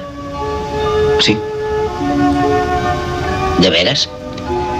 De Oxfordshire. ¿Es un país desierto? No. Un país rico. De gente muy gorda. Toma castaña, la música de. Maurice Jarre, que te deja con la boca abierta. Es la mitad de la película, yo creo. Estaréis conmigo que la- el tema del desierto de Lawrence es la Mm. mitad de la película. Es, un, es una, yo creo que la mejor película de David Lean para mí y una película que fue recibida con, eh, vamos, fue muy taquillera y tuvo mucho éxito, pero la gente que conocía al verdadero coronel Lawrence decía que, mm, que la caracterización que hizo Robert Bolt, que el guionista, que fue un poco arbitraria, porque aunque de cara eh, Peter O'Toole se parece mucho a- al verdadero coronel Lawrence, por ejemplo, en la altura, eh, eh, Peter O'Toole medía eh, casi 1,90 y el, el verdadero coronel Lawrence era el Fari, medía 1,65. Pero eso da igual, Max. Pero el imperio, el imperio siempre añade 20 centímetros. Claro, Eso claro. Sí, eso es verdad. Luego, La eh, leyenda lo giganta. le claro. pintan como un gran Fari de Arabia. For- Forens de Arabia. Y él es un. eh, aparece en la película como un, como un divo, eh, como un exhibicionista, y los que le conocen dicen que había que engañarlo para meterlo en una foto, porque no se dejaba fotografiar. En fin, es un personaje muy, muy misterioso. Está lleno, Lores de Arabia, de, de eso que William Goldman decía: momentos, ¿no? Momentos en el cine son cuando lo puedes contar a la salida con, y cuando él va y hace esto y cuando ella va pues eh, yo creo que Lawrence de Arabia es la película que más momentos de esos tiene ¿no? Sí, sí. y cuando va por el desierto y de repente aparece un barco por detrás de una duna ¿no? esa escena es Y la primera escena, la moto, es que ya hay un momento nada más empezar. exactamente otra película que quería traer que no es una Pero gran ya película sabes que no he visto Lawrence de Arabia. ¿Sabes por qué? ¿Qué? Por una razón, porque eh, cuando se estrenó yo era muy pequeño. Y ahora eres Y muy mayor y- no, sí, sí, era muy pequeño, ahora soy, pero es que nunca, y no me atreví, porque la crítica de mi padre, fue con mi madre a verla y le pusieron la primera fila, de, estaba el cine lleno y le tocó la primera fila y dije, y vino harto de la película, pues dice, me he pasado toda la película comiendo arena. Entonces tengo una especie de rechazo infantil. Pollero Segurola. ¿no? Hombre, pues, eh, yo creo que sí debes verla ¿eh? Además en, en- Sí, en- claro. en el monitor más grande que tengas porque es una película que no, no resiste la, la televisión Ahora, prepárate a comer arena, ¿eh? Como sea grande el monitor. Bueno, se pasaron me- medio rodaje, el equipo de rodaje, medio rodaje, borrando las huellas de, de los técnicos, porque David Lynn quería las dunas impolutas, claro, para hacer aparecer el desierto absolutamente virginal. Una película de Napoleón que no es una obra maestra, pero que a mí me gustó mucho por eh, el protagonista, por Rod Steiger, es Waterloo, que es como se dice en flamenco. ¡Soldados de mi vieja guardia! Después de 20 años, vengo a deciros adiós. Francia ha caído, pero acordaos de mí, aunque os quiero a todos.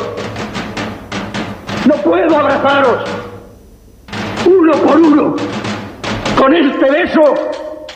Recordad de mí. Adiós, mis soldados. Esta es la despedida cuando lo- se lo mandan a Elba. Elba sale y hay gente que destaca sobre todo las batallas de este Waterloo ruso-italiano que se hizo en el año 70. Pero para mí el, el, eh, gran valor de este Waterloo, esta película de Napoleón, de la última gran batalla de Napoleón, está en la caracterización de, de Steiger y sobre todo en algunas escenas memorables, por ejemplo, cuando Luis XVIII, Orson Welles, manda al mariscal Ney a apresarlo, porque acaban de enterarse de que se ha escapado de Elba, y se encuentra con sus antiguas tropas y la presencia de Napoleón es tan fuerte y la de Rodesteiger como Napoleón que seduce a Ney y a todas las eh, tropas francesas que, van a apresarlo y se van ya rumbo a, a Marsella y luego a París y, y ya se hace otra vez el amo, ¿no? Es una película que tiene escenas memorables. Vamos, seguimos. Vamos con Otra Toro. Salvaje. Toro ¿Vas a permitir que esa mujer arruine tu vida? Échate un vistazo. Te ha convertido en una piltrafa. ¿Tú sabes lo loco que estás? Mira lo que ha hecho contigo. ¿Te has entendido con mi mujer? ¿Qué? ¿Te has entendido con mi mujer? ¿Cómo puedes preguntarme eso? ¿Cómo puedes? Soy tu hermano. Y me preguntas eso. Tienes los cojones de preguntarme eso. Dímelo. ¿Lo has hecho o no lo has hecho? Esa es la pregunta de un loco y yo no lo estoy tanto como para responderte.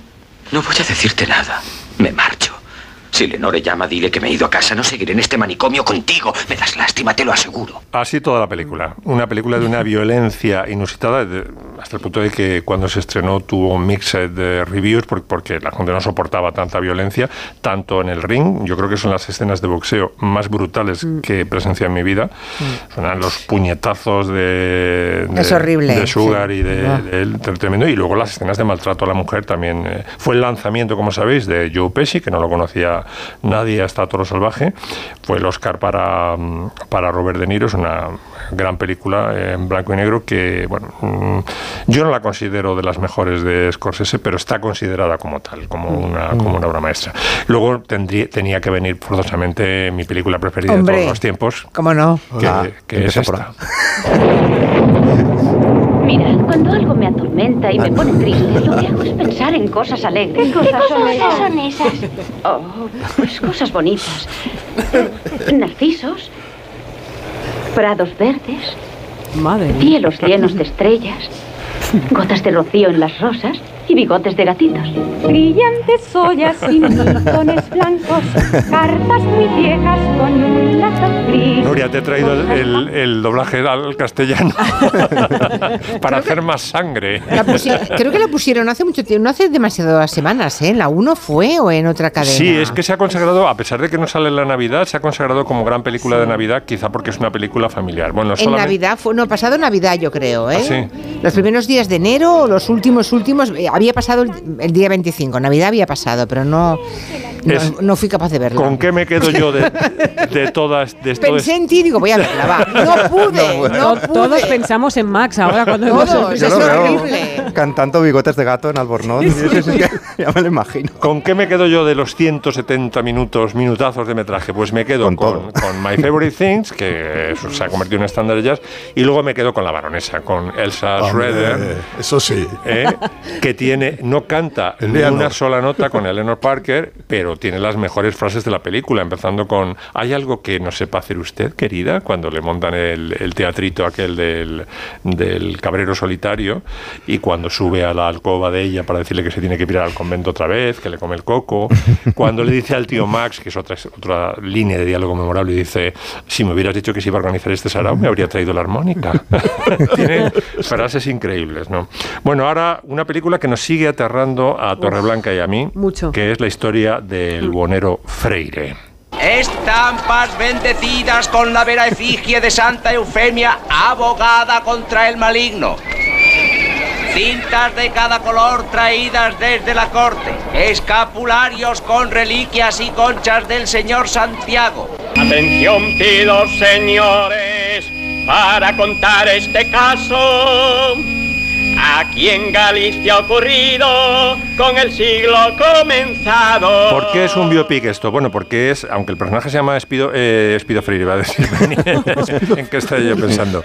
Benito Freire, en realidad está basado en la historia de un eh, asesino en serie eh, gallego de la provincia de Orense que se llamaba Manuel García Roma Santa, que es mucho más terrorífico que un hombre lobo, porque se descubrió que era un sac- el auténtico sacamantecas. Es decir, que En acababa... Galicia se llama sacauntos. Sacauntos, bueno, sa- parece ser que se cargaba a la gente, se cargó hasta 17 personas. eh, Manuel Blanco, ¿no? Era Manuel, Manuel Bla- Blanco, Roma Manuel Santa. Blanco Roma Santa, sí. ¿Y era López Vázquez el prota? Sí. Sí, y Fue un poco de sus últimos papeles, ¿no? No, no, no, no. Viene de lejos eso. Pero uno de los mejores, y ya es raro decir, quiero decir, que tiene tantos tan buenos, pero este fue. Yo creo, fíjate, Nuria, que el Bosque del Lobo es el personaje que convierte a mm, eh, López López Vázquez en un gran actor. Mm. Eh, porque era un personaje de comedia, incluso de comedia barata, y con- cuando hizo a este, que lo hace genial, vamos, se mete en la Mm. piel del, del buonero, eh, como Dustin Hoffman se mete en sus papeles, da terror y da, da pie- produce piedad, inspira piedad también, porque es un Sí. personaje patético, ¿no? Eh, a partir de esta película, la gente empieza a decir, joder, con, con López Vázquez, que puede hacer lo que le salga de, de- de- de- de la, la mochila esa gigante que llevaba, ¿no? Vale, Lo indultó, fue condenado a garrote y lo indultó la reina Isabel II y creo que acabó eh, asesinado por sus compañeros de prisión que aborrecían al, al lobosome, como le llamaban. Y la lobisome. Y, termina- último ya. y terminamos con este peliculón llamado Amadeus. Empiezan las voces. Primero los bajos. Segunda parte del primer compás. ¿Qué compás? 4 por 4 Segunda parte del primer compás. En la. Confutatis. Segundo compás, segunda parte. Maledictus. ¿Entendéis? Sí, sí, re sostenido. Una película en la que todo es mentira, menos la música, en el sentido de que la relación entre Amadeus y Salieri no solamente no era... ¿Y entonces se- por qué lo has escogido? No lo entiendo. La he escogido porque Yo revela... pensaba que la escogías en la medida, eh, digamos, para ver que hay biopics mejor hechos que maestros respecto a Bernstein, ¿no?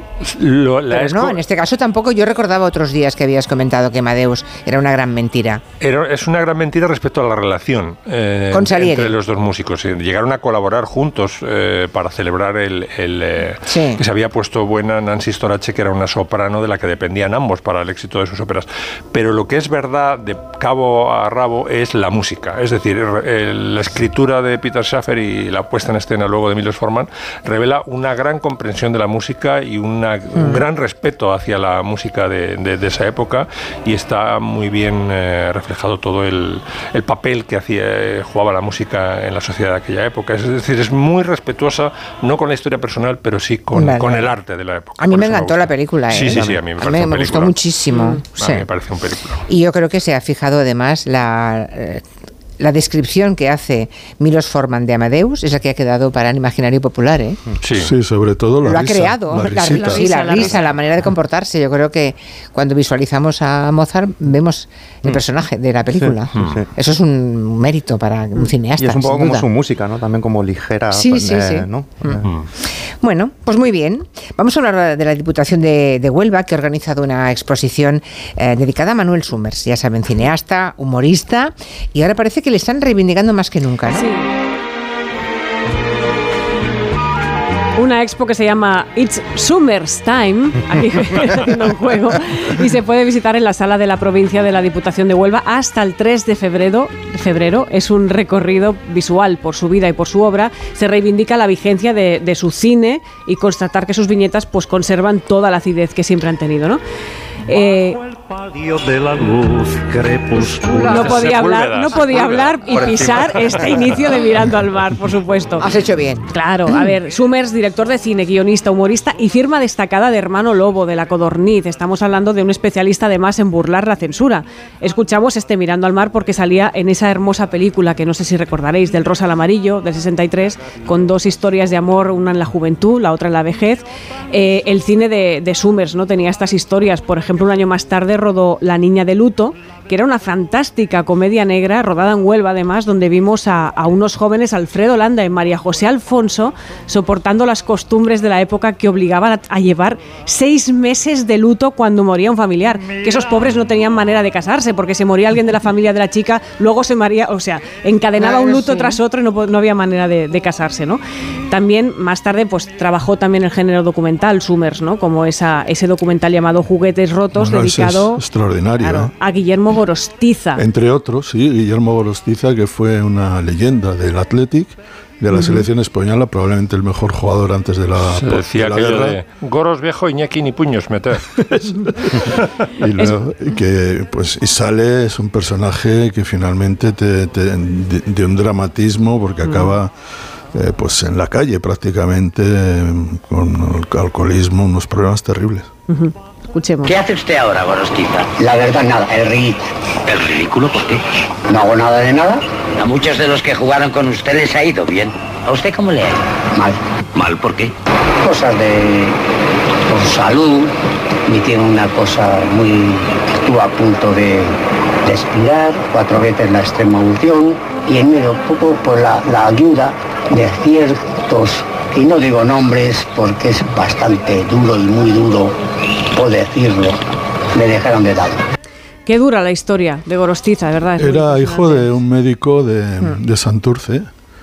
un- era de familia bien, ¿eh? Y, Hmm. y una superestrella, pero bueno, la vida le fue llevando. Acabó en el Valencia y yo creo que la familia del presidente del Valencia, Luis Casanova, Hmm. eh, hizo todo lo que pudo, el presidente Casanova, por, por mantenerle en- a, Gorostiza. Una historia tremenda, muy bien retratada en el documental. Summers también tuvo un exitazo que era Adiós Cigüeña Adiós en el 71, que era la historia de dos adolescentes que afrontan un embarazo después de una excursión. Esa película estuvo más de un año en cartel en España, en Francia más de 15 semanas, en Venezuela más de 20 y en Colombia superó la recaudación de La Naranja Mecánica Mira, y El Padrino. En el, 80 el 81 estrenó Ángelos Gordos, una película rodada en Nueva York que tuvo la tan mala suerte de estrenarse la tarde del 23 23F. Qué puntería, Luciano, estrenar Ay, sí, ese día. pena, El madre. público, claro, no estaba por la labor y no fue bien. Pero en el 82, Summers rompió con todo y se marcó la primera de una trilogía muy taquillera. Todo el mundo bueno, después llegó todo el mundo mejor y todo el mundo demasiado.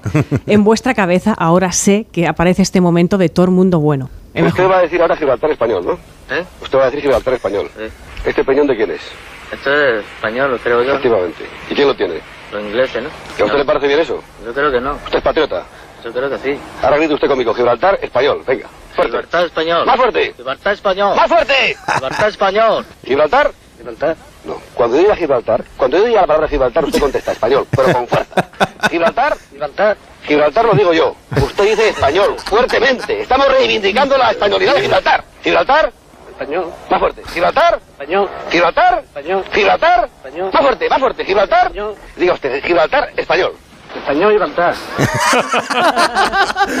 Fantástica, unas palabras, sí, sí. Bueno, Manuel Summers también dirigió a su propio hijo, a David Summers, cantante, compositor y bajista de Los Hombres G. Esto era su fremamón. Y por favor no hagas caso de las tonterías de Javi. Desde que vas con él has cambiado totalmente. ¿Que yo he cambiado en qué? En todo. Vas siempre hecho una mierda con esos pantalones y los zapatos de Frankenstein. Los pantalones molan así, niña. Y el zapato de Frankenstein nada, que nos han traído de Londres y me han costado 7.000 pelas. A ver si te enteras ya. Muy graciosa. Bueno, también dirigió Suéltate el pelo de, de Los Bueno, Hombres G. imagino que intentó aprovechar el tiro que tenían sus Claro, hijos para que lo aprovechara otro, El- el tirón otro director de cine, pero lo hago yo, haré con mucho cariño y además haremos caja, claro. El tiro mundial. De Manuel Summers hemos hablado con Fran Matute, que es el comisario, co-comisario de It's Summers Time. Yo creo que fue un director de cine absolutamente singular, ¿no? Fue una especie de isla dentro de- del cine español de, de los años 60 y 70 que no encajaba muy bien en ningún, en ningún sitio, ¿no? Y quizá esa singularidad también luego le, le pasó factura, ¿no? Él se movió dentro de un cine más o menos comercial, pero también es verdad, bueno, que hizo películas que fueron un, un fracaso y en esos picos se iba moviendo, ¿no? Y luego como dibujante, bueno, yo creo que de la generación de Hermano Lobo, quizás el que estaba más olvidado, ¿no? Era uno de los más ácidos, ¿no? De, de toda aquella jornada de dibujantes humorísticos en prensa, hasta el punto, bueno, de que él como dibujante fue mucho más cafre que como, que como director de cine. Era, eran magistrales las viñetas de su base. Bueno, estaba mirando, eh, está Lilith Ber- Berstringe, eh, acabamos de decir que, que deja la política, decía hace un momento eh, Máximo Pradera que era por cuestiones de salud, no estoy tan segura, ¿eh? no estoy tan segura, porque fíjate que Elizabeth Duval contesta... eh, la nueva política nunca debió convertirse en una picadora de carne, máquina a todo gas de quemar perfiles y erigir sectas irrespirables. O sea que es como si lo dejara por, Puede, puede ser un problema de salud. por salud, mental. pero más mental, ¿no? ¿no? No lo sé, es curioso. Y ahora que acabo de mirar eh, en Twitter, el otro tema de Trending Topic es Carlos Bermud. No sé si alguien de aquí... Sí, Un acosador sexual, sí. una cosa asquerosa, ¿no? Mm, sí. ¿Habéis leído lo, de- lo del país? Sí, sí, sí. sí, Es tremenda Una, investigación digna de United Press, sí, o de Sí, Associated sí, Press. llevan un año dos redactoras, dos periodistas mm, trabajando severamente en esto, ¿eh? Las respuestas son. La sobre todo, respuesta, sí, son- antes hemos comentado, la es que además llaman a Carlos Bermud, a este director de cine que presuntamente ha, ha acosado, en el caso de la primera chica, yo diría violado, a, a jóvenes, mucho más jóvenes que él, obviamente, compañeras que trabajaban con él o que querían trabajar con él. y da unas respuestas cuando le llaman en, en el país que empeoran mucho, ¿no? Lo que cualquiera podría pensar, es tremendo. Bueno, pues nada, eh, oye Santi, ¿qué nos recomiendas para ver? ¿Qué series estás viendo? Va, que me han chivado que estás todo el día enganchado a las series Sí, y llevo- que tienes buenas Bueno, sugerencias. la verdad es que llevo, llevo, llevo tres semanas, pero como no hay tiempo para hablar de todo eso, ya voy, voy acumulando, ¿no? Venga, va. Bueno, voy rápido. Primero he visto eh, dos películas, ¿eh? o sea que no, no solo uno es la- eh, los que se quedan, que está nominada para, para el Oscar a mejor película y al mejor actor Paul Giamatti y es una comedia agradable de corte clásico en plan adiós Mr. Chips con un, un leve toque de denuncia social unos chavales que se quedan eh, medio castigados a, a pasar las vacaciones de Navidad con un, un profesor osco amargo pero honesto eh, Mm. Está- Paul Giamatti está extraordinario ¿eh? Eh, muy agradable de ver, pero no es un peliculón. Se ve y se repite luego, lo veremos en los próximos años, pues esas películas que las ves con, mucha, con mucho cariño tres o cuatro años después. Perfect Days, ¿eh? esta es de Wim Wenders, eh, 78 años. Tengo ganas de verla esta, mucho, muchas, muchas. Bueno, sí, sí. A, mí, a mí me ha parecido una película buenísima. Es la historia de. que habla de brechas generacionales, de edades, de edades analógicas y edades digitales, de brechas también de género. Y eh, es un limpiador de retretes. eh, muy orgulloso, de una buena familia, por cierto, que no, no quiere más que eh, hacer su vida y ser feliz. Un hombre culto, eh, apartado de todo lo, el fasto social y un perfeccionista, limpiando retretes. El que vaya a Tokio y ha pasado por los retretes de este hombre, eh, pues estará, estará entusiasmado. Eh, porque es de una limpieza absoluta. De hecho, le reprocha a un joven que no limpia suficientemente bien. Bueno, esta es una, una parte casi anecdótica, de broma, pero lo que sí es cierto es que el Perfect Day responde también al título de la canción de Lou Reed. Es una película muy bien ensamblada musicalmente, con muchas canciones de los años 70 sobre todo. Hay canciones de Lou Reed, eh, Perfect Days, eh, Play, eh, Play Blue Eyes o Nina Simone. Y es una película que eh, dos horas, al- solo hago una prevención y un aviso. Eh, no es para culo inquietos ni para los deficitarios de atención. Que- o sea, no- Vale, vale. y luego voy con series. Una es Blue Lights, que emite Movistar, y es eh, a través de tres aspirantes a policías en Belfast, pues observamos el paisaje cotidiano después de la, de la época del plomo, en- de los Troubles en, en Irlanda del Norte. Claro, el pasado nos evapora así por así y vemos también un poco las consecuencias de todo aquello. Intolerancia, mafias, eh, todavía eh, insolidaridad y también lo que vemos es los servicios eh, secretos y las conexiones ocultas que no se ven a la luz del día.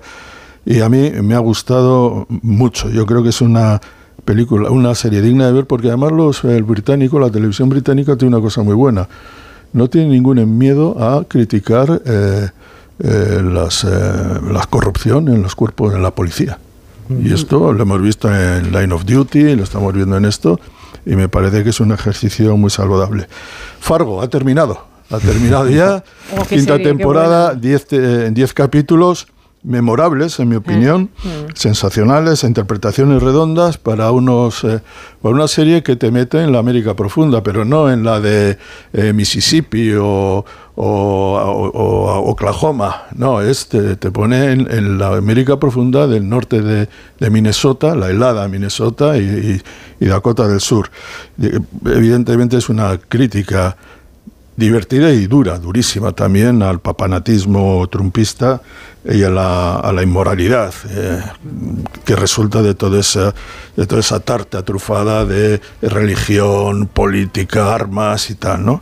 Eh, a mí me ha parecido sensacional, no sé lo que opinas, Nuria, Yo sí, yo sí, a favor. la interpretación de Buenísimo. eh, John Hamm como el uno, hace uno de los malvados Es el, el actor de Mad Men, el protagonista Sí, de Mad sí, Men. que el que guapísimo de Mad Men aquí hace un Sí. papel terrible de, de un miedo. malvado horroroso. Mm. O sea, un sheriff que se cree dueño de, de- de- de- de América, en realidad. Es el sheriff de América. La película tiene una moraleja, cosa que a mí no me suele gustar, pero es que es una moraleja extraordinaria, Nuria. Esa cena final entre ese espíritu... Espera, que- espera, espera. para, para, para. No, no, no, no, esa escena final eh, es verdaderamente A extraordinaria. ¿eh? Estás diciéndoselo a la policía el spoiler, ¿eh? Que es No, no, no, no, no, no, no, no es un spoiler. ¿eh? No es spoiler. Bueno, dice por aquí un oyente que cómo es posible que es ciencia ficción lo de sonrisas y lágrimas, Max Pradera, porque dice, ¿quién en su sano juicio se podría creer que dejase a Leonor Parker para irse con Julie Andrews? Exactamente, sobre todo conociendo a, a la verdadera María Fontrap, de la que probablemente hablaremos el próximo día. Ah, muy bien. Pues se acaba la primera, el primer turno del, del Comanche. Despedimos a Santiago Segurola, a Miki Otero, a Máximo Pradera. Aquí te quedas, Nuria Aquí las Torreblanca. que se quedan. Ahora vienen también Noelia Danez y Lorenzo Caprile. Hay por aquí oyentes esperando ver diagnóstico de Caprile sobre el tema Valenciaga. Lo tendréis, lo tendréis, tranquilos. Noticias. Son las 6 de la tarde, la con Rafa La Torre. Descubre tu próximo destino con Carlas Lamelo. Esta semana Madrid es la capital mundial del turismo gracias a la celebración de Fitur y allí estará gente viajera para contarte cuáles son las experiencias más genuinas, qué novedades presentan los destinos y qué lugares del mundo pueden inspirarte para tus próximas vacaciones. Este fin de semana, de 12 a 2 de la tarde, gente viajera en directo desde el pabellón 9 de la Feria Internacional de Turismo en Madrid, con Carlas Lamelo. Te mereces esta radio. Onda Cero, tu radio. Julia en la onda. Hola, cariño. Aún estoy en el trabajo. Pásate por el corte inglés y haz la compra en el súper, que hay muchas ofertas. El pack de cuatro de Activia Frutas está a mitad de precio, la segunda unidad. Y el caldo de pollo aneto de un litro creo que también, y nos hace falta. Aprovecha que hay muy buenos precios. Supercor, Hipercor y Supermercado El Corte Inglés. ¿Qué necesitas hoy? En tienda, web y app. Reimagina tus vacaciones. Reinicia. Mira hacia tu interior y verás las Islas Baleares. Revive la emoción de descubrir lugares asombrosos y nuevas sensaciones. Reconecta contigo y disfruta de un entorno único para vivir la cultura y el deporte al aire libre. Reencuéntrate en las Islas Baleares. Alma Mediterránea. Vuelve el concurso que ha revolucionado la televisión. El único donde todos los concursantes son millonarios. ¡Qué nervios! Todo a una. Vuelve Atrapa un Millón con Manel Fuente. ¡Más emociones imposible! Nueva temporada. Si consiguiéramos un millón de euros, ¿qué haríamos? Mañana a las 10 de la noche en Antena 3. La tele abierta. Ya disponible solo en A3 Player. ¿Te preocupa el trabajo? Tranquilo, toma Ansiomet. Ansiomet con triptófano y asuaganda te ayuda en periodos de tensión en el trabajo. Venga, que tú puedes. Ansiomet de Pharma OTC. Más que 60 consigue un sexy 60% de descuento en tus nuevas gafas. Infórmate en soloptical.com. Soloptical, solo grandes ópticas.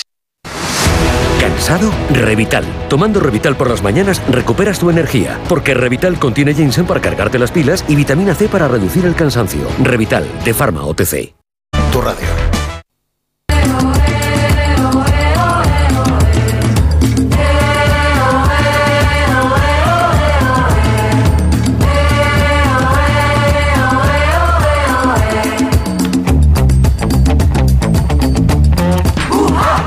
Pues vamos a por la última parte de- del Hello de esta semana. Es la segunda parte, el segundo turno del territorio Comanche.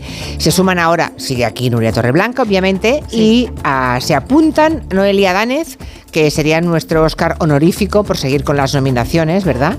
por, por- toda la ¿por hombre, por toda la trayectoria comanchera. Llevas aquí mm, mucho tiempo, Noelia. Sí, sí, sí. Uf.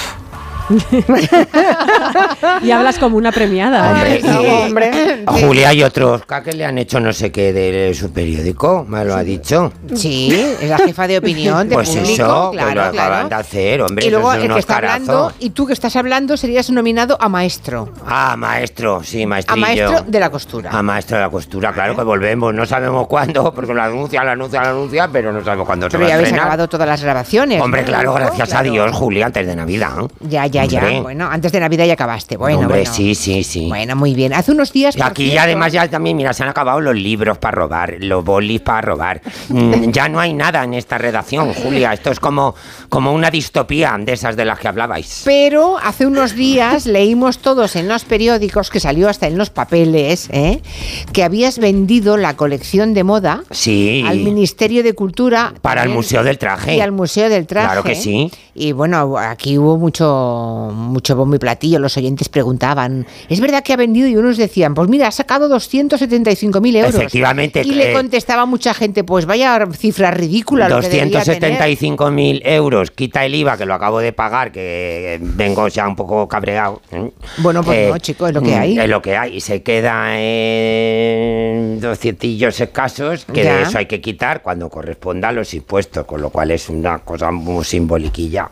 Bueno, pero, pero bueno, está, yo bueno, feliz porque me he quitado un gran peso de encima Mm. y ahora está en el Museo del Traje, que es su destino natural, Claro. para que todo el mundo lo pueda consultar, ver, hacer exposiciones. Claro. Pero ahí tenías, Pues, ahí tenías algún modelo de, de Valenciaga, precisamente. Sí, sí, tenía. De- cuéntanos qué había, qué hay en esa seis. colección. Pues. Así lo más- lo más- Al Museo del Traje ha llegado las joyas de la corona, porque en ese Diógenes que yo tenía en Algete, que había unas 12.000 piezas, mm, esas 12.000 no han ido al Museo del Traje, porque ahí había mucha morrayita, que en fin, ahora no me voy a poner a explicar aquí dónde ha ido cada cosa y en fin. Al Museo del Traje han ido las joyas de la corona, y entre ellas el zócalo duro, que eran grandes, grandes, grandes piezas de la edad de oro de la costura española, entre ellas, pues no recuerdo si eran en total cinco, seis o siete de Valenciaga, sí. Uno, uno muy bueno de los años 30. que Comprado no- en su momento alguna. pues alguna ese no me acuerdo quién se lo compré, porque ese era yo muy jovencín. Me entró en un lote. Ya, si te soy vale, vale. sincero, Julia, cuando lo abrí el baúl. ¿Te acuerdas aquel verano que estuve con mi hermana Paola? Que me estuvimos ahí mm, seis semanas, Chezalgete, mm, en, en el hostal, mm, el único que hay, que se llama Hostal Algete, que por cierto se come fenomenal, ¿eh? Sí. se come de maravilla. Y, y cuando empecé a abrir aquellos baúles y tal, yo a muchas cosas, Julia, es que ni me acordaba, si es que era Ya, un ya. Diógenes muy fuerte, del que estoy saliendo poco a poco. A ver, para quien nos esté escuchando, eh, Dígame. que a lo mejor entre los que tienen puesta la radio ahora mismo hay personas que mm, igual no, no le han puesto todavía la etiqueta de que tienen diógenes, porque el diógenes no es solamente guardar porquería, ¿verdad? No, esta es Ya. la enfermedad del siglo XXI, el Exacto, comprar, por coleccionar, comprar, comprar, comprar y a- coleccionar sí, y almacenar acumular. y acumular. Acumular, sí. Es acumular. Es que como normalmente eh, la palabra, el síndrome de Diógenes aparece en los medios cuando de pronto muere un abuelo, ¿no? Al que hacía tres meses que nadie había visto, de pronto entran en esa casa, se encuentran a alguien muerto y está lleno de basura, de... Sí, Entonces, de periódicos gente- de tal, y lo asocia Claro, a eso. Y lo asocia a no, suciedad. No es eso. No es eso. Bueno, o no es, no es solo eso. No es lo- solo eso, es acumular por acumular, por acumular, sin control, y es ese subidón de adrenalina como un chute de lo que sea, no voy a mencionar nada, mm, pues eso, de repente ves un tesoro, ves un tal y lo compras Lo y pum, y es el chute y luego lo guardas como, como el de el, que era el golem o el tal, el, el del Señor de los Anillos, mi tesoro, mi tesoro, mi tesoro. lo guardas ahí en un baúl que empieza siendo uno, luego son tres, luego son veinte, luego son cincuenta y ya es que pierdes el control y ya ni sabes ni lo Pero que hasta hay el ahí. extremo, para que se hagan cargo los oyentes, de tener que alquilar una nave. Una nave, Una claro. nave en la que pusiste todo tipo de cajas, baúles, Claro, todo. contenedores. Sombrereras, de, de- de zapatos, de todo, porque yo ya había perdido el control. Y en el año 2022, que fue el peor año de mi vida, cuando los benditos acúfenos, que los acúfenos, cuando lees estos manuales de, medicina un poco esotérica y natural y tal y que cual, los acúfenos te dicen, los acúfenos o los ruidos, los pitidos en los oídos es porque no quieres oír algo que tienes que oír. No quieres escuchar, no quieres enterarte de lo que van las cosas. Y, y yo lo interpreté, digo, tengo aquí este marrón que me está costando además un dineral. Alquila la nave, seguros, la luz, derratizar, un- una vez al año tienes que derratizar, porque claro, para las ratas aquello era, pues imagínate, buffet libre, mm, alto standing. Despolilla, eh, pollil, eso, de las Sí. polillas, no sé cómo se dice el verbo. Desinsectar, desi- Porque, derratizar. claro, todo las eso, polillas sí, también sí. son muy exquisitas, Julia, ¿eh? Bueno, no claro, te creas claro. que van al jerseycito. Pero dentro de esa nave estaba colocado en baúles y recipientes o habías puesto además colgadores. No, no, había un poco de todo. Sus Madre mía. burritos que se los acaba de llevar un compañero mío, que desde aquí mil gracias, que le he dicho, mira Félix, dame lo que quieras, y yo lo que no quiero es tanta economía circular y tal, yo lo que no que acaben es en, en un desguace, mm, están nuevos, si es que están ya más que amortizados, y gracias a Dios, Félix, que es un magnífico sastre y confeccionista manchego, pues ha venido ayer por la mañana y se los ha llevado todos y ya me dará lo que quiera y si no me dará, pues, pues, ¿qué le vamos a hacer? Pero por lo menos que los utilice alguien, Julia. Y Dices los burritos. ¿eh? Para colgar. Y aquí quiero darle las gracias a mi, a, a mi hermana Paola, que me ayudó esas seis, siete semanas en el verano del 2022, a mi gran amigo Carlos Ortiz, que está en Roma, doctorándose en Ujú. Historia del Arte, que fue un apoyo formidable, y luego a mi terapeuta, no quiere que le llame doctor porque dice que no ha hecho el doctorado, me contó la historia, va, porque no había hecho la tesis doctoral, en fin. Pero mi terapeuta, eh, Fernando Zembranos, con el que llevo desde el año 22 precisamente, y que me estoy tratando, pues... O sea, que pues que te estás curando, ¿eh? Del tema del síndrome de del Diógenes. cine, sí, porque de eso creo sí. que es la, el- y, el- y la compra compulsiva. ¿Tienes un mal día? Pues pumba, voy a comprar algo porque me da el subidón, porque me lo merezco, porque tal. Tengo un mal día, venga, voy a comprar Bueno, a algo ver, que eso así- de que se te pasa un mal día comprando nos pasa a muchas personas. Bueno, pues hay que tener cuidado, Ya Julia. sí, pero por eso digo que no se puede exagerar, que puedes, eh, te puede ocurrir que un día que Puede estás- ocurrir, pero es ¿eh? que es que ahora pasa- si es sistemáticamente línea- todos los días, no, Julia, claro. pasar las líneas como todas las adicciones. Tengo un mal día, me tomo un copazo. Tengo un buen día, me tomo un copazo. Y de repente estás en Alcohólicos Anónimos, Julia. Sí, es así.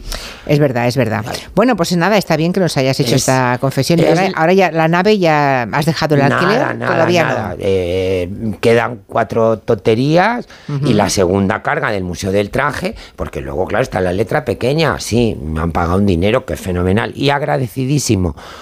Pero en donación va toda mi biblioteca especializada, Julia, que son más de mil volúmenes. ¡Mil volúmenes! Y el Museo del Traje tiene un espacio Sí, previsto para sí, alojar sí, la biblioteca. Sí, sí, además María, la bibliotecaria, es maravillosa. Ese museo es divino y además Mara, lo único una que se nos va a jubilar, María, dentro O sea, de tienes poco. libros de vestuario de grandes de maestros. vestuario, de grandes maestros, tratados de corte y confección, libros de patronaje, eh, de indumentaria Eso que ahora ya no se tradicional. publica, ahora ya no se de debe ni publicar nada no, así, ¿no? Muchas cosas no. Ahora ya todo debe ser digital, ¿no? Claro.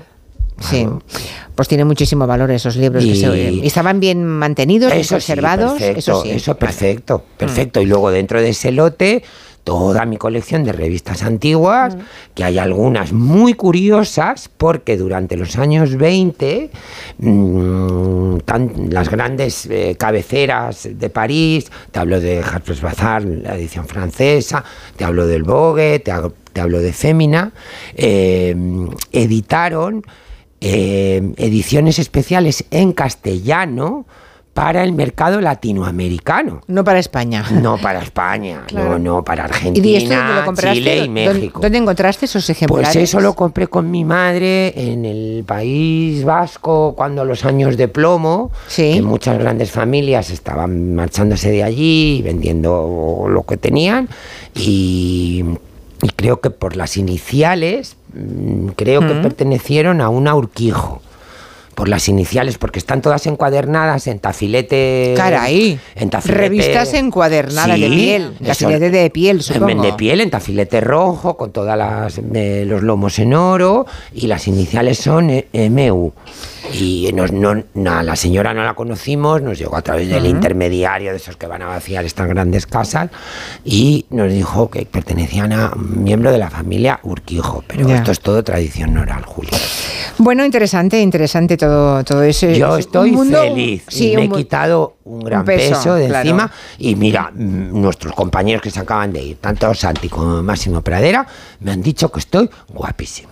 Hombre, claro, es el peso que te has quitado de encima, Hombre, efectivamente. pues claro que sí. Oye, la semana pasada tuvimos aquí a Alberto San Juan y a Mina Daileger mm, de la serie Valenciaga. Uy, que me tocas ahí un tema sensible que luego, luego dices que soy políticamente incorrecto. No, a ver un momentito, tengo un montón de oyentes que están entre mm, ansiosos y temerosos al mismo tiempo de escucharte porque a todo el mundo con a todo el mundo que ha escrito como mínimo le ha encantado la serie de Valenciaga.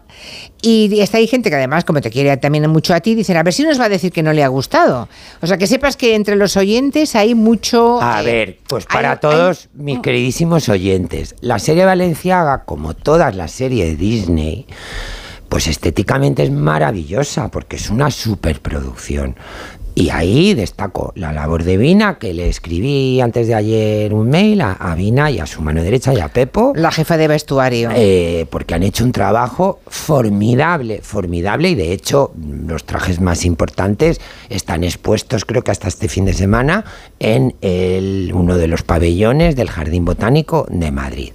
Alberto San Juan hace un trabajo formidable porque es uno de los grandes actores que tenemos en Mm. España en este momento. O sea que la serie es muy bonita de ver. Ahora, el contenido, pues, pues ¿qué quieres que te diga, Julia? ¿Se queda corto? Pues paso palabra. ¿Se pasa? Muchas cosas que cuentan ahí no son ciertas. Las han adornado porque mm, Valenciaga, entre tú y yo, pues tuvo una vida mm, muy aburrida. Si es que era casa-taller, taller-casa, París-Guetaria, Guetaria-París, punto. Viajó solo una vez en su vida a Nueva York, que fue donde conoció a Givenchy. Varias anécdotas que cuentan ahí no sucedieron jamás o están un poco manipuladas su amante, László, el gran amor de su vida, que era un aristócrata polaco y que fue el que le introdujo en el gran mundo de París, no murió de un ictus.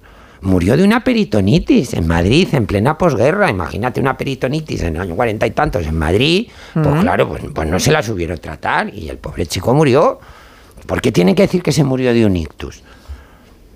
Eh, Audrey Hepburn no le llegó a, a Givenchy por Valenciaga en absoluto. Audrey Hepburn llegó a Givenchy directamente. Para Audrey Hepburn Valenciaga era, vamos, una momia, entre comillas. Cuando ella buscaba un traje para esa escena crucial de Mm. Sabrina, ella quería ir al más moderno de los modernos de los Que era modernos. Givenchy, Que era. Givenchy. Y lo pidió ella, ¿te Y lo acuerdas pidió que lo ella. contamos? Sí. Y en ese momento fue cuando se produce este flechazo. Mm. Sí es verdad que Givenchy, no Valenciaga, Givenchy estaba esperando a Miss Catherine Hepburn y, y de repente se dio cuenta que había ahí una niñuca mm, esperando tres horas y, y ahí se produjo este flechazo que ha producido uno de los matrimonios, entre comillas, en la moda, tipo Yves Saint Laurent, Catherine Deneuve o Natia Bascal con Oscar de la Renta, que se producen muy, muy, muy de vez en cuando.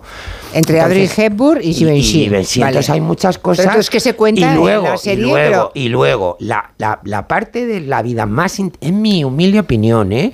más interesante del maestro Valenciaga es sus inicios, que eso lo estudia maravillosamente bien. Miren Arzayus en un libro que ya es como, ¿sabes cuándo? Como el canon, cuando una Sí. cosa es la perfección que ya no puedes avanzar más porque ya está todo dicho. Que no recuerdo ahora el título, es- tiene cinco o seis años y estudia, que si no se llama La Forja del Maestro, estudia mm, todo Valenciaga hasta el año 37, porque de repente en Valenciaga aparece Jesucristo, que en el año 37 aparece en París y es el bombazo y es una maravilla. No, hombre, ¿por qué llega a París en el año 37 mm, un maestro y un genio como Valenciaga? Porque antes ha habido una trayectoria, porque llega a París casi con 40 y tantos años, y es lo que explica el libro de Miren y es lo que realmente es interesante. O sea que el libro del... eh, Y- ¿Tú dirías que para hacer la serie no se han inspirado o no han tomado el libro de Miriam Pues no lo sé, porque de todos No esos primeros no años, todos esos primeros años no aparece nada. Ya. Que es lo realmente interesante, cómo empieza él poco a poco, primero en una sastrería caballero, en el San Sebastián de la dictadura de Primo de Rivera, cómo empieza haciéndose su clientela, cómo consigue reunir su equipo. Y luego, y perdóname la incorrección política, pero es que lo siento muchísimo, se pasa de puntillas por la relación que él tuvo intimísima con la familia Franco, en concreto con doña Carmen Polo de Franco, Julia que, que- que Carmen, doña Carmen, fue clienta y mecenas de Valenciaga antes de que ella fuera doña Carmen Polo de Franco, entre comillas, porque hay trajes de doña Carmen de él de los primerísimos años 30 y antes de que Valenciaga fuera Valenciaga. Y él le hizo el traje de novia a Carmen hija. Sí, Y a Carmen Martínez. Eh, No, a a, Carmen hija. a y Car- luego- Lue- el, el- el traje de puesta de largo, con la famosa anécdota que la he contado aquí, eh, a raíz de la puesta de largo de Cayetana y Carmen Franco, que ahí el duque Jacobo le dijo a- al, al generalísimo, eh, Excelencia, nuestras niñas no se van a poner de largo juntas porque todavía existen clases. Así, y se quedó tan pancho. Se refería a que su hija era más importante que Carmencita. Hombre, claro. pues, claro, pues- claro, pues claro. Y luego, y luego, el ¿Y último. no se vengó Franco, por cierto? Mm, Curioso, bueno, a su ¿no? manera. a Con su lo rencoroso manera, que dicen a que su era. manera, a su Ya, ya, ya. Y luego, y luego ya para terminar, el último traje de Valenciaga, que fue el de Carmencita Martínez Bordiú, ese encargo, Julia, él lo recibe cuando ya está retirado. Porque Carmencita se casa en el 72 y él cierra sus talleres en el 68. Él podía Y a haber- pesar de todo, él podía haber rechazado viene ese- a España y lo hace. Claro, podía haber rechazado ese encargo perfectamente. Haber dicho, oye, os lo agradezco muchísimo que os acordéis de mí, pero yo ya me he retirado, no quiero saber nada de esto y me lavo las manos. Y él lo acepta feliz, feliz, feliz. eh, y, y viene a Madrid, se pone de acuerdo con la señorita Felisa, que era su mano derecha en los talleres de Madrid, en, en EISA, Avenida José Antonio eh, número 9, que había abierto su taller asociado al peletero José Luis, Felisa José Luis, y se pone de acuerdo con ella y ese traje se confecciona en los talleres de Felisa José Luis que estaban en la calle Génova, cosidos por las hermanas Carriche. Que, que- que eran las primeras oficialas de Valenciaga y que habían pasado al taller de la señorita Felisa. Es que todo esto me lo han contado las protagonistas, Ya, las ya. hermanas Carriche y la señorita Felisa, que en paz descanse. Y. Valenciaga estaba feliz. Y ya acabo. Es como si en el futuro, y espero que no, yo ruego a Dios todos los días que no. Espero que no. que espero que no. Si en el futuro hacen un biopico, como se diga, sobre mí. Y pasan de puntillas mm, sobre la relación que yo he tenido y tengo con la familia real española, Julia. Porque en ese momento no es políticamente correcto. Pues no. Yo la tengo y la sigo teniendo. Y jamás escupiré la mano que me ha dado de comer. Y si mañana me estoy No, retirado pero- sí, y me tener- estoy retirado y me encargan el vestido de una nieta una bisnieta, pues lo voy a aceptar, igual que lo aceptó Valenciaga. Bueno, ya, pero no tiene nada que ver la Casa Real Española hoy, ahora, con Franco, Bueno, la dictadura. en claro. este momento, pero a lo mejor dentro de 20 o de 30 años, es Ya. algo políticamente incorrectísimo, Julia, no lo sabemos. No, no lo sabemos. En realidad no. Pero si rodan un Bueno. biopic sobre Caprile, yo quiero que nos entrevisten a todos como testimonios, Ah, sí. porque vamos a dar mucha Cuando lo hagan, información. cuando, cuando lo Bueno, hagan, yo quiero estar. Y contar todas las burradas y yo no tengo pelos en No, pero bueno. Ahora, dicho esto, la serie es preciosa de ver, estéticamente es maravillosa, Alberto hace un papel impecable Mm. y vuelvo a destacar todo, el, el- el equipo, digamos, de, arte y decoración y tal, no los conozco, pero a Vina la conozco y mucho, sabéis mm, que es la gran triada, aunque ella es alemana, pero es la gran triada del figurinismo español, Sonia Grande, Paco Delgado y Vina, que han tenido... mm, Sonia- entrevistamos, así que Sonia todavía no, pero Vina y Paco sus nominaciones a los Oscars y, y- y han hecho O sea, un que es una trabajo serie. impecable. O sea, es una gran serie, muy bien interpretada, con el vestuario bonita de ver. maravilloso, estéticamente perfecta, pero blanqueando algo de Valenciaga y contando menos cosas de Valenciaga de las que alguien experto como tú sabe. Pero Muy eso- bien resumido, Vale, Julia. Pues venga, hacemos una Perfecto. pausa, hacemos una pausa y seguimos. Perfecto. En Onda Cero. Hello. Julia Otero. Si elegir es ahorrar for you, ahorra todas las semanas con ofertas como el salmón noruego entero a 9,99 euros el kilo. Hasta el 28 de enero en hipermercados, market, web y app. Carrefour, aquí poder elegir es poder ahorrar. Vuelve el concurso que ha revolucionado la televisión. El único donde todos los concursantes son millonarios. ¡Qué nervios! Todo a una. Vuelve Atrapa un Millón. con Manel Fuente. ¡Más emociones imposible! Nueva temporada. Si consiguiéramos un millón de euros, ¿qué haríamos? Mañana a las 10 de la noche en Antena 3. La tele abierta. Ya disponible solo en A3 Player. ¿Eres profesor o centro educativo? Prepara tu proyecto para la tercera edición de los premios Mentes AMI. Queremos reconocer tu labor con esas iniciativas que fomentan el pensamiento crítico de tus alumnos, que impulsan su creatividad audiovisual responsable, que desarrollan sus competencias digitales o que promueven los valores y la convivencia en el aula. Infórmate en mentesami.org. Un proyecto de Fundación A3 Media. Colaboran Platino Educa, Unie Universidad y Fundación La Caixa. Soy de legalitas porque a veces pasan cosas que no te esperas. Como cuando tuve aquel accidente y lograron que me indemnizaran. O cuando me hicieron unas quemaduras en la depilación láser y me ayudaron a ganar mi reclamación. Hazte de legalitas en el 900 661 y siente el poder de contar con un abogado siempre que lo necesites. Y ahora, por ser oyente de Onda Cero, ahórrate un mes el primer año.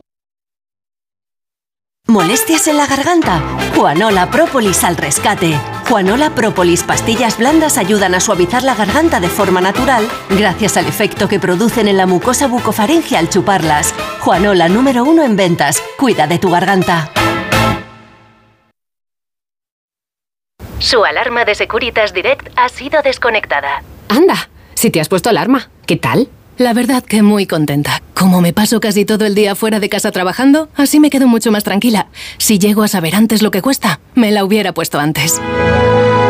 Protege tu hogar frente a robos y ocupaciones con la alarma de Securitas Direct. Llama ahora al 900-272-272. Tu radio.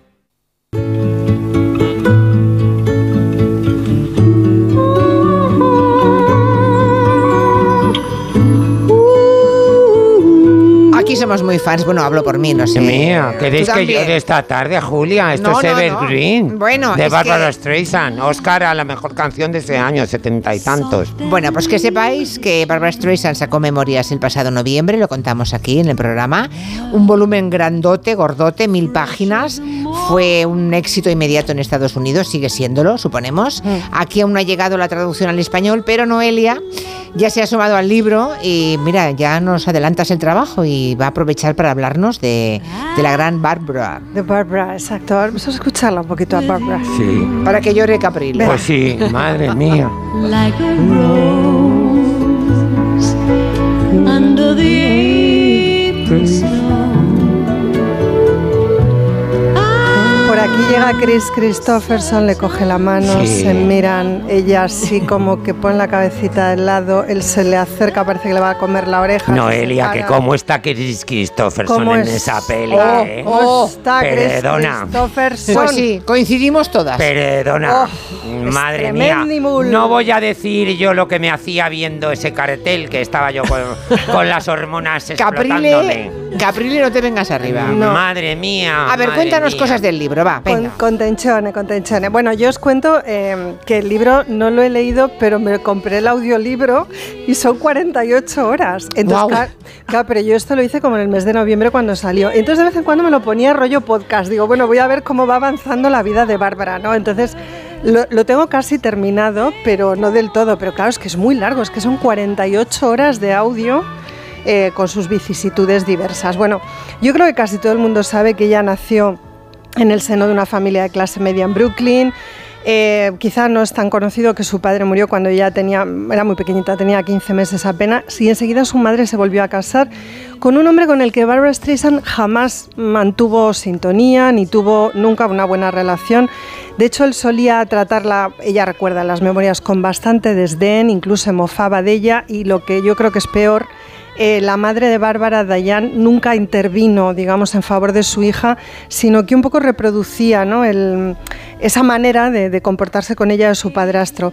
De hecho, es muy sabido, y esto Streisand lo ha contado varias veces, que a ella en realidad quien, quien la trató como una hija fue eh, la madre de Bill Clinton, Virginia Clinton. Hay por ahí algunas fotos, de hecho vi una fotografía bastante increíble en la que eh, aparecen retratados eh, Virginia Clinton, Barbara Streisand y su madre, su madre Diane, y quien la sujeta de la mano a Barbara Streisand es, Bill es, perdón, es Virginia Clinton. Perdonad, es que tengo un problema con el audio. ¿Por qué? Pues no lo sé, lo desconozco, pero es que se me ¿Tiene va. retorno quizá? ¿Lo oyes? No, no, no, no es el retorno, es simplemente que se me corta. Entonces me notaréis un poco porque es que se me va el audio, ¿eh? Ya, pues entonces quiere decir que los auriculares Eh, están mal. son los auriculares, vamos a hacer un cambio de pincho. Pues sí, por favor. Llena del aire. Vale, pues eso. Eso se prueba antes de empezar y entonces ya lo sabemos. No, no, sí, sí, estaban bien. ¿eh? Estaban es ahora que se ha han sido- estropeado. Ha sido Vale. que ha, empe- ha empezado una vibración, pero ya está todo Vale, bien. vale. Bueno, os decía que ella tiene, bueno, pues con la madre esta historia desde pequeña, ¿no? O sea, que encontramos ya Ujú. de saque eh, al principio del libro a una niña en falta de afecto, que a pesar de eso, y esto es algo que a mí me llama la atención, tiene una percepción muy positiva de sí misma. Desde muy pequeñita ella se gusta. Y lo cuenta en sus memorias y además enseguida toma conciencia de que puede cantar. Apenas con cinco años dices que yo canto bien, así que claramente me debo dedicar al espectáculo. O sea, es de estas personas con una gran determinación, a pesar de esa infancia un poco, mm, digamos, precaria, ¿no? En cuanto al ego y tal. No, pero el ego ella lo saca de otros sitios. No sé dónde es algo mágico para mí, pero enseguida Mm. encuentra, ¿no? La seguridad y el confort y desde muy jovencita se va a cantar a nightclubs y termina debutando en Broadway. eh, causando siempre sensaciones contradictorias, y esto ya lo recuerda muy bien también en las memorias. Se valora muy positivamente desde el principio su técnica, su capacidad para actuar, pero eh, en la época parece que es como demasiado vehemente y sobre todo que tiene un físico que no encaja. O sea, claro. Pero me sorprende y fíjate, lo que estás contando no se corresponde para nada con lo que yo pensaba de su vida y de ella. ¿Por qué? Esa seguridad de la que hablas, pues porque, porque recuerdo haber leído mil veces que le sugirieron otras tantas miles que se operase la nariz, que no- su físico no era el correcto para triunfar, que ya, no sé, no sé por qué, el hecho de que ahora esté tan encerrada, lleva años que no quiere que no quiere ni ver ni ser vista. Y ni ahora que ha hecho la biografía. Y da pocos conciertos. Muy poco. La, la biografía sí que la está promocionando, no se está cortando. No, pero en entrevistas no, ¿eh? Ah, algunas ha dado, pero, ¿Ah, sí? pero es verdad que muy facturadas. O sea, por ejemplo, no ha ido a hablar con Oprah. Eh, lo que está dando son entrevistas, digamos que maquetadas por la editorial, para Ah, que bueno. ella haga una promoción cómoda del libro. Pero es Vale. Mm. verdad que no se está exponiendo demasiado. ¿eh? Bueno, sí que hay alguna entrevista para promocionar el libro en la que entra eh, una periodista puede entrar en su casa y ella enseña su vestuario, algunas piezas de ropa, claro, por supuesto, de grandes modistos y todo esto. Bueno, eh, ella tiene esa, esa doble faceta, es decir, la de una persona muy insegura en lo afectivo y que claramente construye su personalidad desde, esa, desde eso, ¿no? Desde esa necesidad de haber sido una niña querida y que no, no tuvo ese amor de madre y al mismo tiempo como muy segura hacia afuera, porque no se opera nunca, como bien dices, todo el tiempo se le reprocha a un físico que no es normativo ni convencional, su nariz, sus dientes, pues ella no se opera. Y luego fíjate otra cosa que me llamó la atención, con 19 años, cuando empieza a circular, digamos, por Broadway, ella plantea que tiene que tener un control absoluto, un control artístico absoluto. Y con 19 años ella tiene un manager que es el que ha mantenido toda su vida, con el que firma contratos en el que se le garantiza que ella canta lo que quiere, como quiere y cuando Sí, sí. quiere. Eso es espectacular en el caso de Barbara Streisand, sí, es sí. espectacular, o sea, y bueno, además ella, claro, se jacta muchísimo de esto. Hay otra cosa de la que también se jacta, que también da un poco la medida de la clase de persona que es, tiene una memoria prodigiosa y se acuerda de todo. Yo no sé, Julia, si a ti te pasa esto, que tú No. recuerdas... Bueno, tú me has contado a mí cosas que recuerdas bastante flipantes. Sí que tienes, mucha Tienes memoria. mucha, Julia, tienes tienes mucha memoria, No, no, hombre. no, yo no tengo para nada esa sensación, no, no. Sí, pero Bueno, te pues acuerdas de muchas cosas. Vale, vale. Lo que Bueno. pasa es que tú crees que habrás olvidado, pero Sí, tienes claro. mogollón de Uf. historias. Claro. Ella tiene mogollón de historias, pero es que las que más recuerda son las de la gente que, perdonad, la puteó. Y entonces l- recuerda Bueno, esas pero eso historias. nos pasa a todos. Ya, ¿eh? ya, Sí. pero es que ella las recuerda asociadas al momento de su vida en el que ya pudo, digamos, eh, ejecutar alguna clase de venganza. Entonces lo va contando, ¿sabes? Y va hilando este que me hizo tal y luego llegué yo aquella vez que cogí no sé qué, no sé cuántos y dices, hombre, Bárbara, tú estás, estás muy pendiente de esas cosas realmente. Y de entre lo que está súper pendiente son los hombres que le pusieron las cosas difíciles. Y eso es muy interesante de ver porque, claro, te das cuenta de las dificultades, una vez más, te das cuenta de las dificultades con las que se encuentran las mujeres eh, cuando quieren desarrollar su carrera, pues en este caso en el ámbito artístico, ¿no? Ella recuerda con verdadero odio a Walter Matthau, que la trató como una mierda, o sea, así. ¿Así? Como una mierda, o sea, como si fuera, bueno, pues una niña estúpida. Walter Matthau es en Hello Dolly. En Hello Dolly, que, que debe ser la primera película de ella. ¿no? Bueno, es que Walter Mató también la fama le precede y le sucede, ¿eh? Sí. De ser un viejo cascarrabias Un incluso viejo cuando era joven, ¿eh? sí. Hasta de joven lo fue. Sí, y luego Nick Nolte, ya sabéis que en El Mm. Príncipe de las Mareas eh, toda, toda la el equipo de la película estuvo contra ella y el abanderó, digamos, esa causa y acabó absolutamente exhausta y agotada con ellos y, mm, y en algún momento Nick Nolte le pidió públicamente disculpas, o sea, hasta el tal punto debió llegar la cosa, es decir, del cobrar conscien- conciencia ¿no? de que se habían pasado los pueblos. Y de su vida sentimental, porque la idea que, no sé, la idea que se me ha ido quedando por fragmentos que recuerdo de entrevistas que he visto, de mm, cosas que he leído sobre ella, es que mm, se en fin, ha tenido a los mejores hombres de Hollywood. O sea, Pero no ha tenido que- mucha suerte, Julia. No, no, yo no digo que haya tenido suerte. Es que tener muchos igual no, no es precisamente sinónimo de suerte. Lo que he dicho es que ella se ha beneficiado a unos cuantos señores estupendos. Pues eh, la, a lista, muchos. la lista es larguísima. ¿A que sí? Vale. sí, y además también se jacta. O sea, quiero decir, de una manera muy positiva. Bien hecho, y ya que le ha libre. tenido suerte, al menos que Sí, presuma. Sí, y además Claro. hay un momento del libro en el que dice algo así como: eh, siempre he coleccionado hombres bellos. O sea, es que le gustaban los hombres guapos, que además siendo ella bien. una mujer no súper guapa, digamos, para los estándares habituales, pues me parece maravilloso. Por ejemplo, hay una anécdota respecto a esto. Fíjate tú cómo será la lista que dice, pues la verdad es que me pongo a escribir las memorias y, lo, pri- y claro, con relación a Warren Beatty, que siempre se especuló, por ejemplo, ¿no? si había habido un tema entre ellos o no, dice, pues la verdad me, me pregunto, ¿me acosté con Warren? Porque es que no se acuerda, dice. Y luego estábamos hablando el otro día por teléfono porque deben conservar algún tipo de relación, ¿no? Y dice, pues justo hablaba el otro día conmigo. Pues yo creo que sí, que cuando actuábamos en el Teatro de los Veranos, creo que sí, que me acosté con Warren. O sea, que es que claro, o sea, Fantástico. lo aprobaron Warren todo. Beatty, que por cierto, cuando tuvo unos 30 años, maravilloso, será guapísimo. Bueno, claro, figúrate. Claro. Y con Bueno, Chris como le gustaban a ella, todos los guapos. Con, Chris- con Chris Christopherson también, que esto que necesitáis saberlo, también se acostó. Y él le hizo un chupetón, pero como en la escena, hay una escena en la que ella sale con un bañador que debe ser de un modisto, con un cuello así de cisne. Dice, Es- pues fue creo de providencial. Halston, De Halston, sí. Pues era providencial, porque claro, me tapaba justo esto. Digo, joder, Chris ¿Cómo te has quedado. Caprile, que se benefició a Christopherson? Pues hijo, con, con mucha envidia. A ver, que estamos hablando con- que para las nuevas generaciones, esa película de Barbara Streisand con Chris Christopherson fue el Ha nacido una estrella Esta. de mi generación. Sí. Porque cada generación tiene una, una nacido una estrella. Es que llevamos cuatro. Cantando juntos como cantaban esta canción, ¿cómo no iban a acostarse? Vamos a Hombre. ver, que es imposible. Hombre, que te re- eh, Julia, que no te voy a recordar lo que yo hacía con, con estas cositas. No, obvialo. En plena adolescencia, contra el cartel ya. y la canción, imagínate. Escuchen, escuchen, déjense mecer un poco por esta música. Oh. Shared by two. I found with you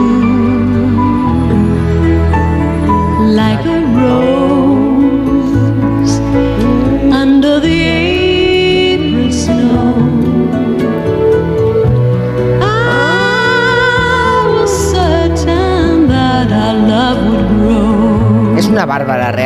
Es Barbara. ¿Cómo canta? Oh. Sí, a ver si entra Chris. Creo Sí, que es por un favor. poco más adelante. Queremos que entre Chris. Sí, porque acaba- acaban como una especie como de, de- de- de orgasmo casi. Sí, los dos. Bueno, Los y la, y la portada del disco estaban abrazados. Bueno, qué Sí. fuerte, De como blanco. un color sepia, Dios mío.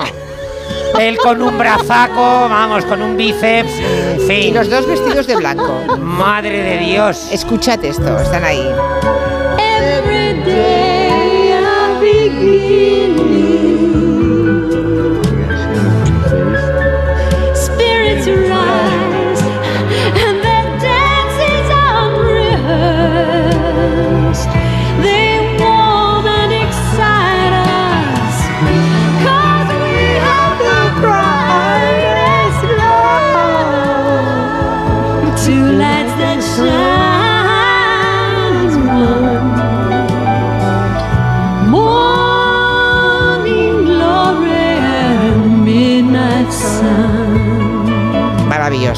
Mí me cae muy bien su marido.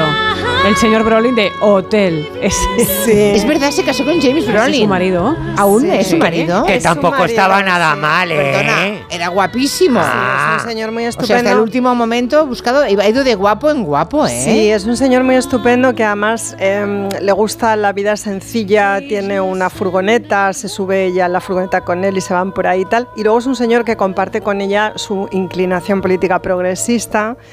Y deben tener bastante buen rollo. Sabéis que ella tuvo un único hijo de un primer matrimonio con el Aya Bolt, creo que es, es que no recuerdo el apellido bien. Eh, y bueno, este chico sí que mm, es un hombre que ha hecho un poquito de cine, pero tampoco mucho más. No mucho, y alguna Mm, serie. Alguna serie, Es ¿verdad? un actor menor, podemos decir. Con un parecido físico tremendo con ella, o sea, es un calco. Bueno, perdona. Sí. Él es muy guapo.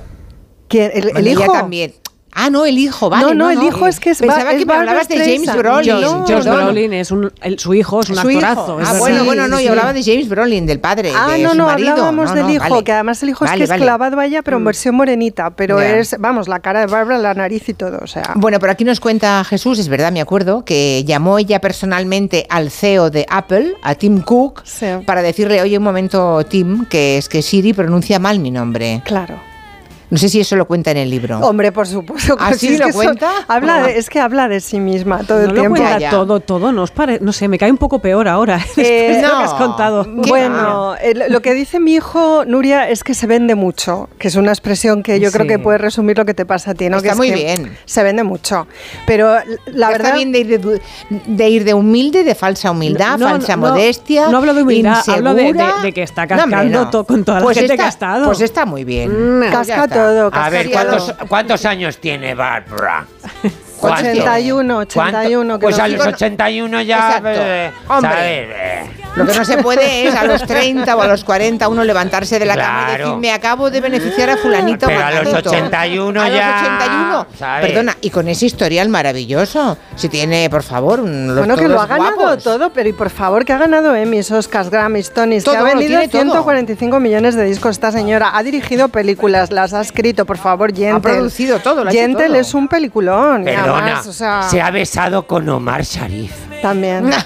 Dios mío. Ha conocido a Carlos de Inglaterra, igual eso nos da más igual. Eso a mí me da igual.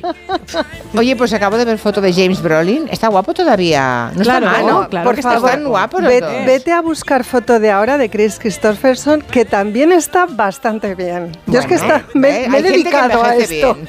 Ay, Noelia, me encantaría ver tu historial de búsqueda en Google. terrible esta semana, es terrible. Pensaba que ibas a decir su historial No, de sentimental. búsqueda, Ya me gustaría a es mí igualar a Barbara. Va, va, que a todo el mundo le gustaría saber nuestro historial de todos. No, el mío mejor que no lo veáis. Oye, ¿tuviste a Hillary Clinton, por cierto, no? Sí. El otro día en Vaya, casa de, ya en casa de llegó. Eugenia Martínez de Irujo. Bueno, en ¿cómo casa fue? de Eugenia Martínez dijo, no, en el Palacio de Dueñas. Palacio de Dueñas, sí. Es un pedazo de palacio. Me quedan 30 segundos. Cuéntame cómo fue tu encuentro con Hillary Pues bien, Clinton. bien. Vamos, tampoco te creas que interactuó mucho. La fiesta impresionante. Eugenia, una anfitriona maravillosa que sigue los pasos de su madre, la duquesa Cayetana.